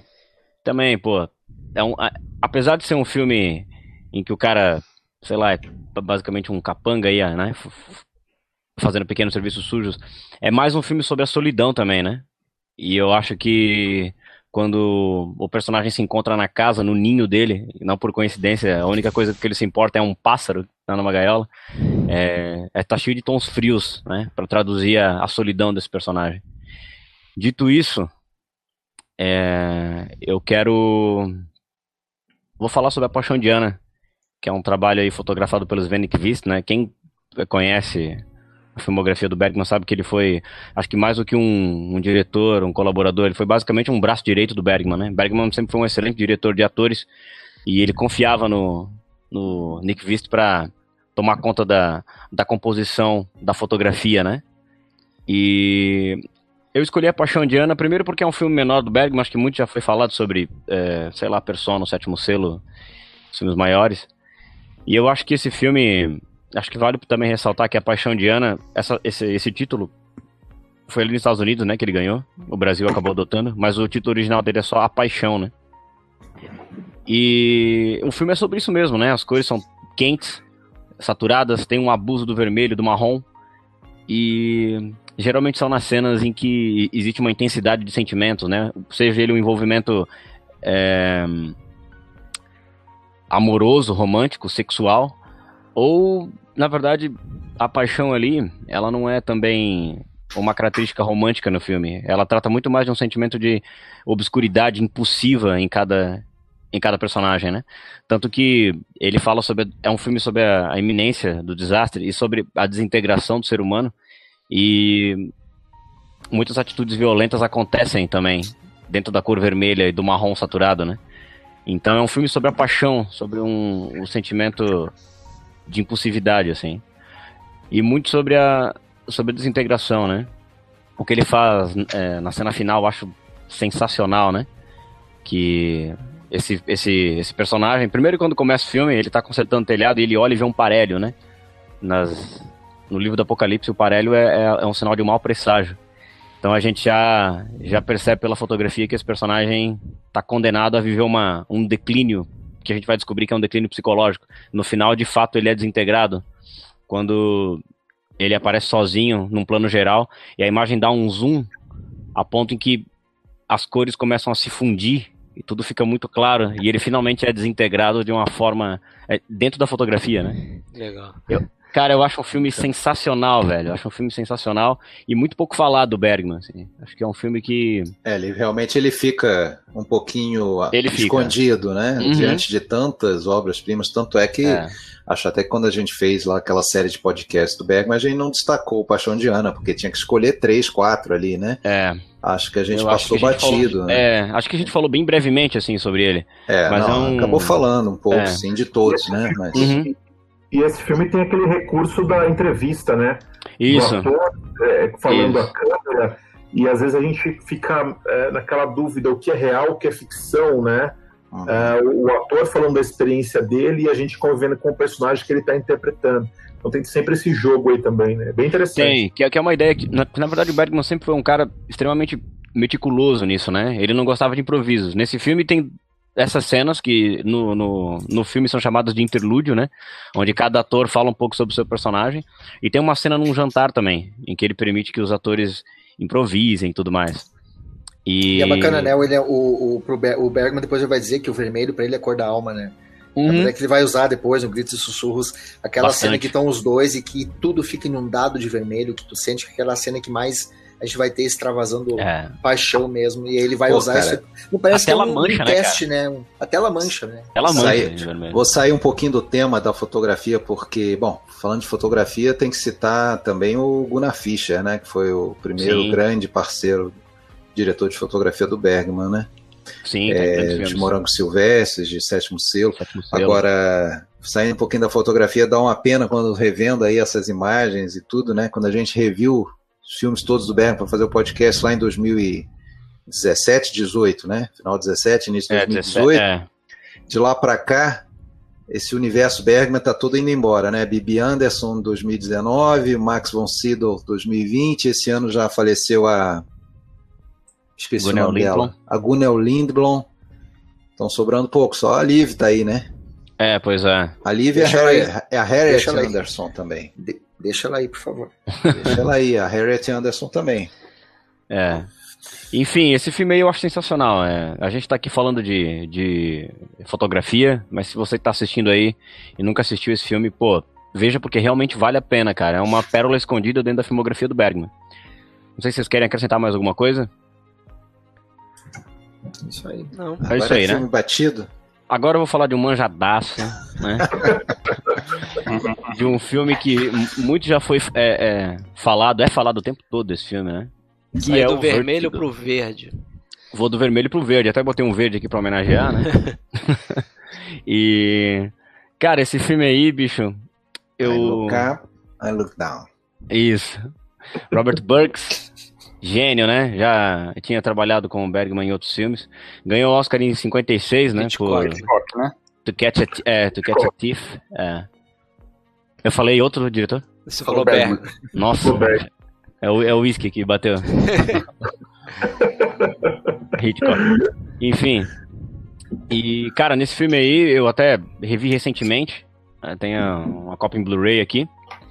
E, cara, é impressionante. Eu, na verdade, eu revejo esse filme com uma certa frequência e cada vez que eu revejo é, é um encantamento diferente, assim. Esse filme eu acho, pelo amor de Deus, um negócio sublime. E a, a fotografia é, funciona como uma espécie de, de, fio condutor, porque ela é quase que um personagem é, tradutor, né, pra gente, assim, dos sentimentos desses, desses personagens todos. A primeira parte do filme, que ele, ele todas aquelas cenas em que ele tá seguindo a, a Madeleine, é uma lente meio nevoada, ele, ele parece que filma de uma forma meio granulada, como se fosse um sonho. A gente fica pensando se não é talvez uma, uma referência, um tributo às mulheres que só existem na nossa cabeça masculina, né, cara? Porque ele vai seguindo aquela mulher e ela, ela quase meio que flutua, né? É uma coisa meio nevoada, assim. Quando acontece a segunda, o segundo ato do filme, que ele encontra a Judy, e é muito louco, porque isso é diferente do livro. No livro a gente fica só sabendo no final mesmo. Que. Que a, que a Judy é a Madeleine. Ao contrário do filme, a gente já fica sabendo ali. E o, o, o personagem do James Stewart é que, não, é que não sabe, né? É que a gente fica naquele suspense de que ele vai descobrir essa treta, né, cara? E ele tá tão obcecado, aquele comportamento meio maníaco, meio necrófilo, ele quer voltar a se relacionar com a falecida. E ela é sempre fotografada com roupas verdes, é, a luz neon que bate dentro do. Que entra no apartamento dela é verde. E se você ler um pouco sobre cromoterapia, o verde é um, dizem que é uma cor que alivia a ansiedade, né, depressão. É tido geralmente como uma cor que é ligada ao sentimento de esperança. E é bem isso mesmo, né? É, tranquilidade. Ele busca nessa mulher né, a esperança de, de, de reencontrar essa falecida. E isso daí, cara, é um toque de Agora, gênio, assim. Tem uma, uma insinuação de outra interpretação desse verde dentro do filme. Hum. Sempre verde, sempre viva, né? Isso. Quando eles vão visitar uma árvore, eles estão fazendo um passeio. Sequoia. É. E eles visitam a árvore e ela fala, ou ele fala o nome da árvore e ela explica: ah, sabe o que quer dizer isso? Sempre verde, sempre viva. Quer dizer, e parece que é isso que ele está tentando manter, né? Ima aquela imagem que ele tem da mulher que ele se apaixonou ainda Sim. viva, em outra mulher, que ele não sabe que é a mesma, né? Uhum. E então... tem, tem outra coisa, né? O, desculpa, Fred, te interromper, mas é, ele vai ter, vai fazer uma inovação técnica aí também. Né? Exatamente. Depois vai, vai ser imitada a revelia, a, a é. revelia, né? Do Dolly Zoom. Que é o ah, zoom, é. né? É, o Dolly Zoom. Dolly Out Zoom. zoom é. Sensacional, né? Sensa... E assim, é uma coisa que eu gosto também é, é, de destacar nesse, nesse filme é o, o lugar em que se encontra o, o, James Stewart, né? Que é um cara extremamente carismático, é um cara que a gente associa a uma, a uma bondade, a um carisma, uma confiança que ele passa. E de repente ele tá fazendo o papel desse cara que começa a se comportar como um louco. Eu acho que até pra gente como espectador, isso gera um certo desconforto. Porque ele, ele não. Ele geralmente. Ele não, ele não fazia esse tipo de papel, né? Ele era um cara super. super. sei lá, carismático, assim. Tinha uma bondade intrínseca nos personagens dele. Ele até começou um pouquinho, né? Ele começa a fazer os filmes do, do Anthony Mann aí nos anos 50. Ele já é, é meio. Anthony Mann começa da... a corromper tá. ele, né? É. Mas eu acho um filme sensacional, assim. E, e quando penso em fotografia, é um filme que me vem direto na cabeça, assim, cara. É um realmente um dos grandes trabalhos do, do Hitchcock. embora seja amplamente falado e estudado e mencionado, não podia deixar de citar aqui. Uhum. E eu acho que é isso aí. Se vocês quiserem falar alguma coisa.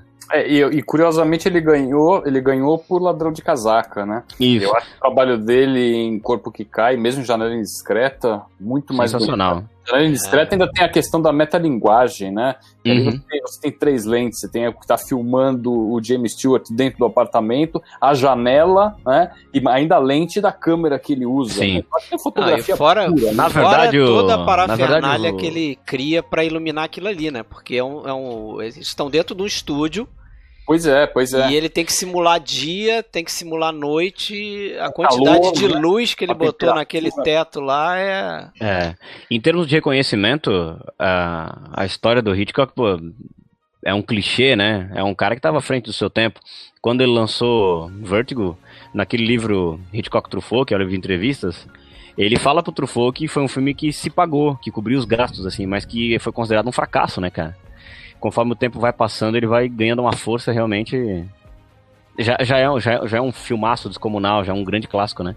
Mas isso foi acontecendo conforme os anos foram passando, né? Na época foi um fracasso. Olha que doideira, né? Pensar ele vai fazer, vai fazer os pássaros, vai fazer também depois o Marnie, né? Que também ele usa muito, trabalha muito com cores, porque Verdade. tem toda aquela relação psicológica da, da personagem da Tippi Hedren, né? É. Se a gente for ver, né? Se a gente for ver os diretores de fotografia que a gente selecionou aqui, falar em reconhecimento por Oscar, eu acho que com exceção do Storaro, que ganhou todos que concorreu, é. quase todos eles aí acabaram sendo reconhecidos por outros filmes, talvez trabalhos é. inferiores, ou nem reconhecidos, né? Ou nem reconhecidos. Ou nem reconhecidos. É. é. Esse aí, desse, Mais desse um aí que, que acabou falecendo cedo, relativamente cedo aí, tragicamente, anos, né? né? No, no, incêndio, eu acho, né? Não foi ele que faleceu no incêndio? Não, acho que foi um acidente de carro, ele... não foi? Acho que foi, foi, um incêndio. Não, não, foi um acidente, foi um incêndio. Morreu ele e a esposa. Ah, Morreu sim. num incêndio na. Eu tinha, eu tinha 58 anos, cara. Né? É. Super novo. E, isso. E nós temos aí 42 bravos que nos bravos aturaram guerreiros. por 2 horas e, e 10 minutos. Isso aí. Amanhã você diz que esses vídeos, esses clipes já vão tá estar tudo programado já. Estão tudo é. no nosso canal do YouTube. Amanhã vão estar no vão YouTube. Aparecer. Depois vai entrar uma listinha lá no Letterbox, né? vai. né? Entra também. filmes. Então, só não precisa ficar tomando nota durante a aula, não. aula? Quem somos nós? Não, tô é... brincando. Não, aquela sei, coisa, ficar anotando, não precisa. Só tem um professor aqui, cara. É, professor. é professor, professor. Professor. É o projeto. É isso aí.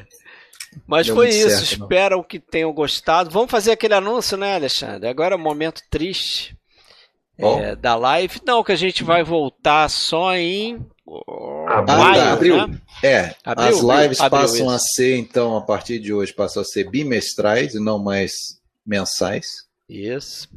Então, a partir de agora, só nos meses pares ali, né? No 4, 6, 8 só em abril, é, junho e como vocês sabem, todo mundo aqui é, é curioso, né? É amador. A gente não, não ganha para fazer isso, então a gente tem que procurar tempo, né? E aí chegamos à conclusão que todo mundo aqui já faltou em algum alguma live por necessidade, só quem não pode faltar é o Fred, né? É então, o Fred acaba ficando faltar sobrecarregado. No mês, mês que vem, junto com vocês. Hoje ele quis faltar no início lá, quase que não saiu a live, a gente precisou procurar ele lá, por isso que atrasou, não, tô brincando. Não, tivemos e, problemas técnicos. E além disso também, confirmando, então, amanhã dia 1 não vai ter episódio do podcast também, por outras razões aí, acabou que não conseguimos fazer a gravação. Vai sair Mas no dia 15. Vai sair deixar um, um áudiozinho vazio. Lá. É, mas aparece lá o, o, áudio da nossa live de Halloween, né? Uhum. Pessoal que Sim. já assistiu, pode escutar de novo. Beleza? Mas acho que ficou legal. Sim. A live foi bacana. Muitos diretores de fotografia diferentes, muitas imagens legais, né? Muitos, muitas cenas bacanas e aquela coisa que a gente falou antes, a gente não cobriu alguns todo, manjadões, alguns manjadões, alguns nem tanto. Muitas porque... fotografias lindas, né? Fotografia sim, linda. Sim, sim. é difícil, é difícil é imaginar é que é difícil é. imaginar, é difícil imaginar que alguém que não não conhece nada veja esses clipes todos aí e termine dizendo que não, não viu graça naquilo, porque pô, é Muita, é, é muita beleza, né? É muita beleza junto ali. Esses é clipes aí. todos aí. Mas vamos nessa então, galera. Vamos um nessa. abraço. Obrigado aí abraço a participação de vocês. Quem, quem teve aí no chat, quem teve aí na live, um abraço a todos. Boa noite. Vamos nós. Boa noite.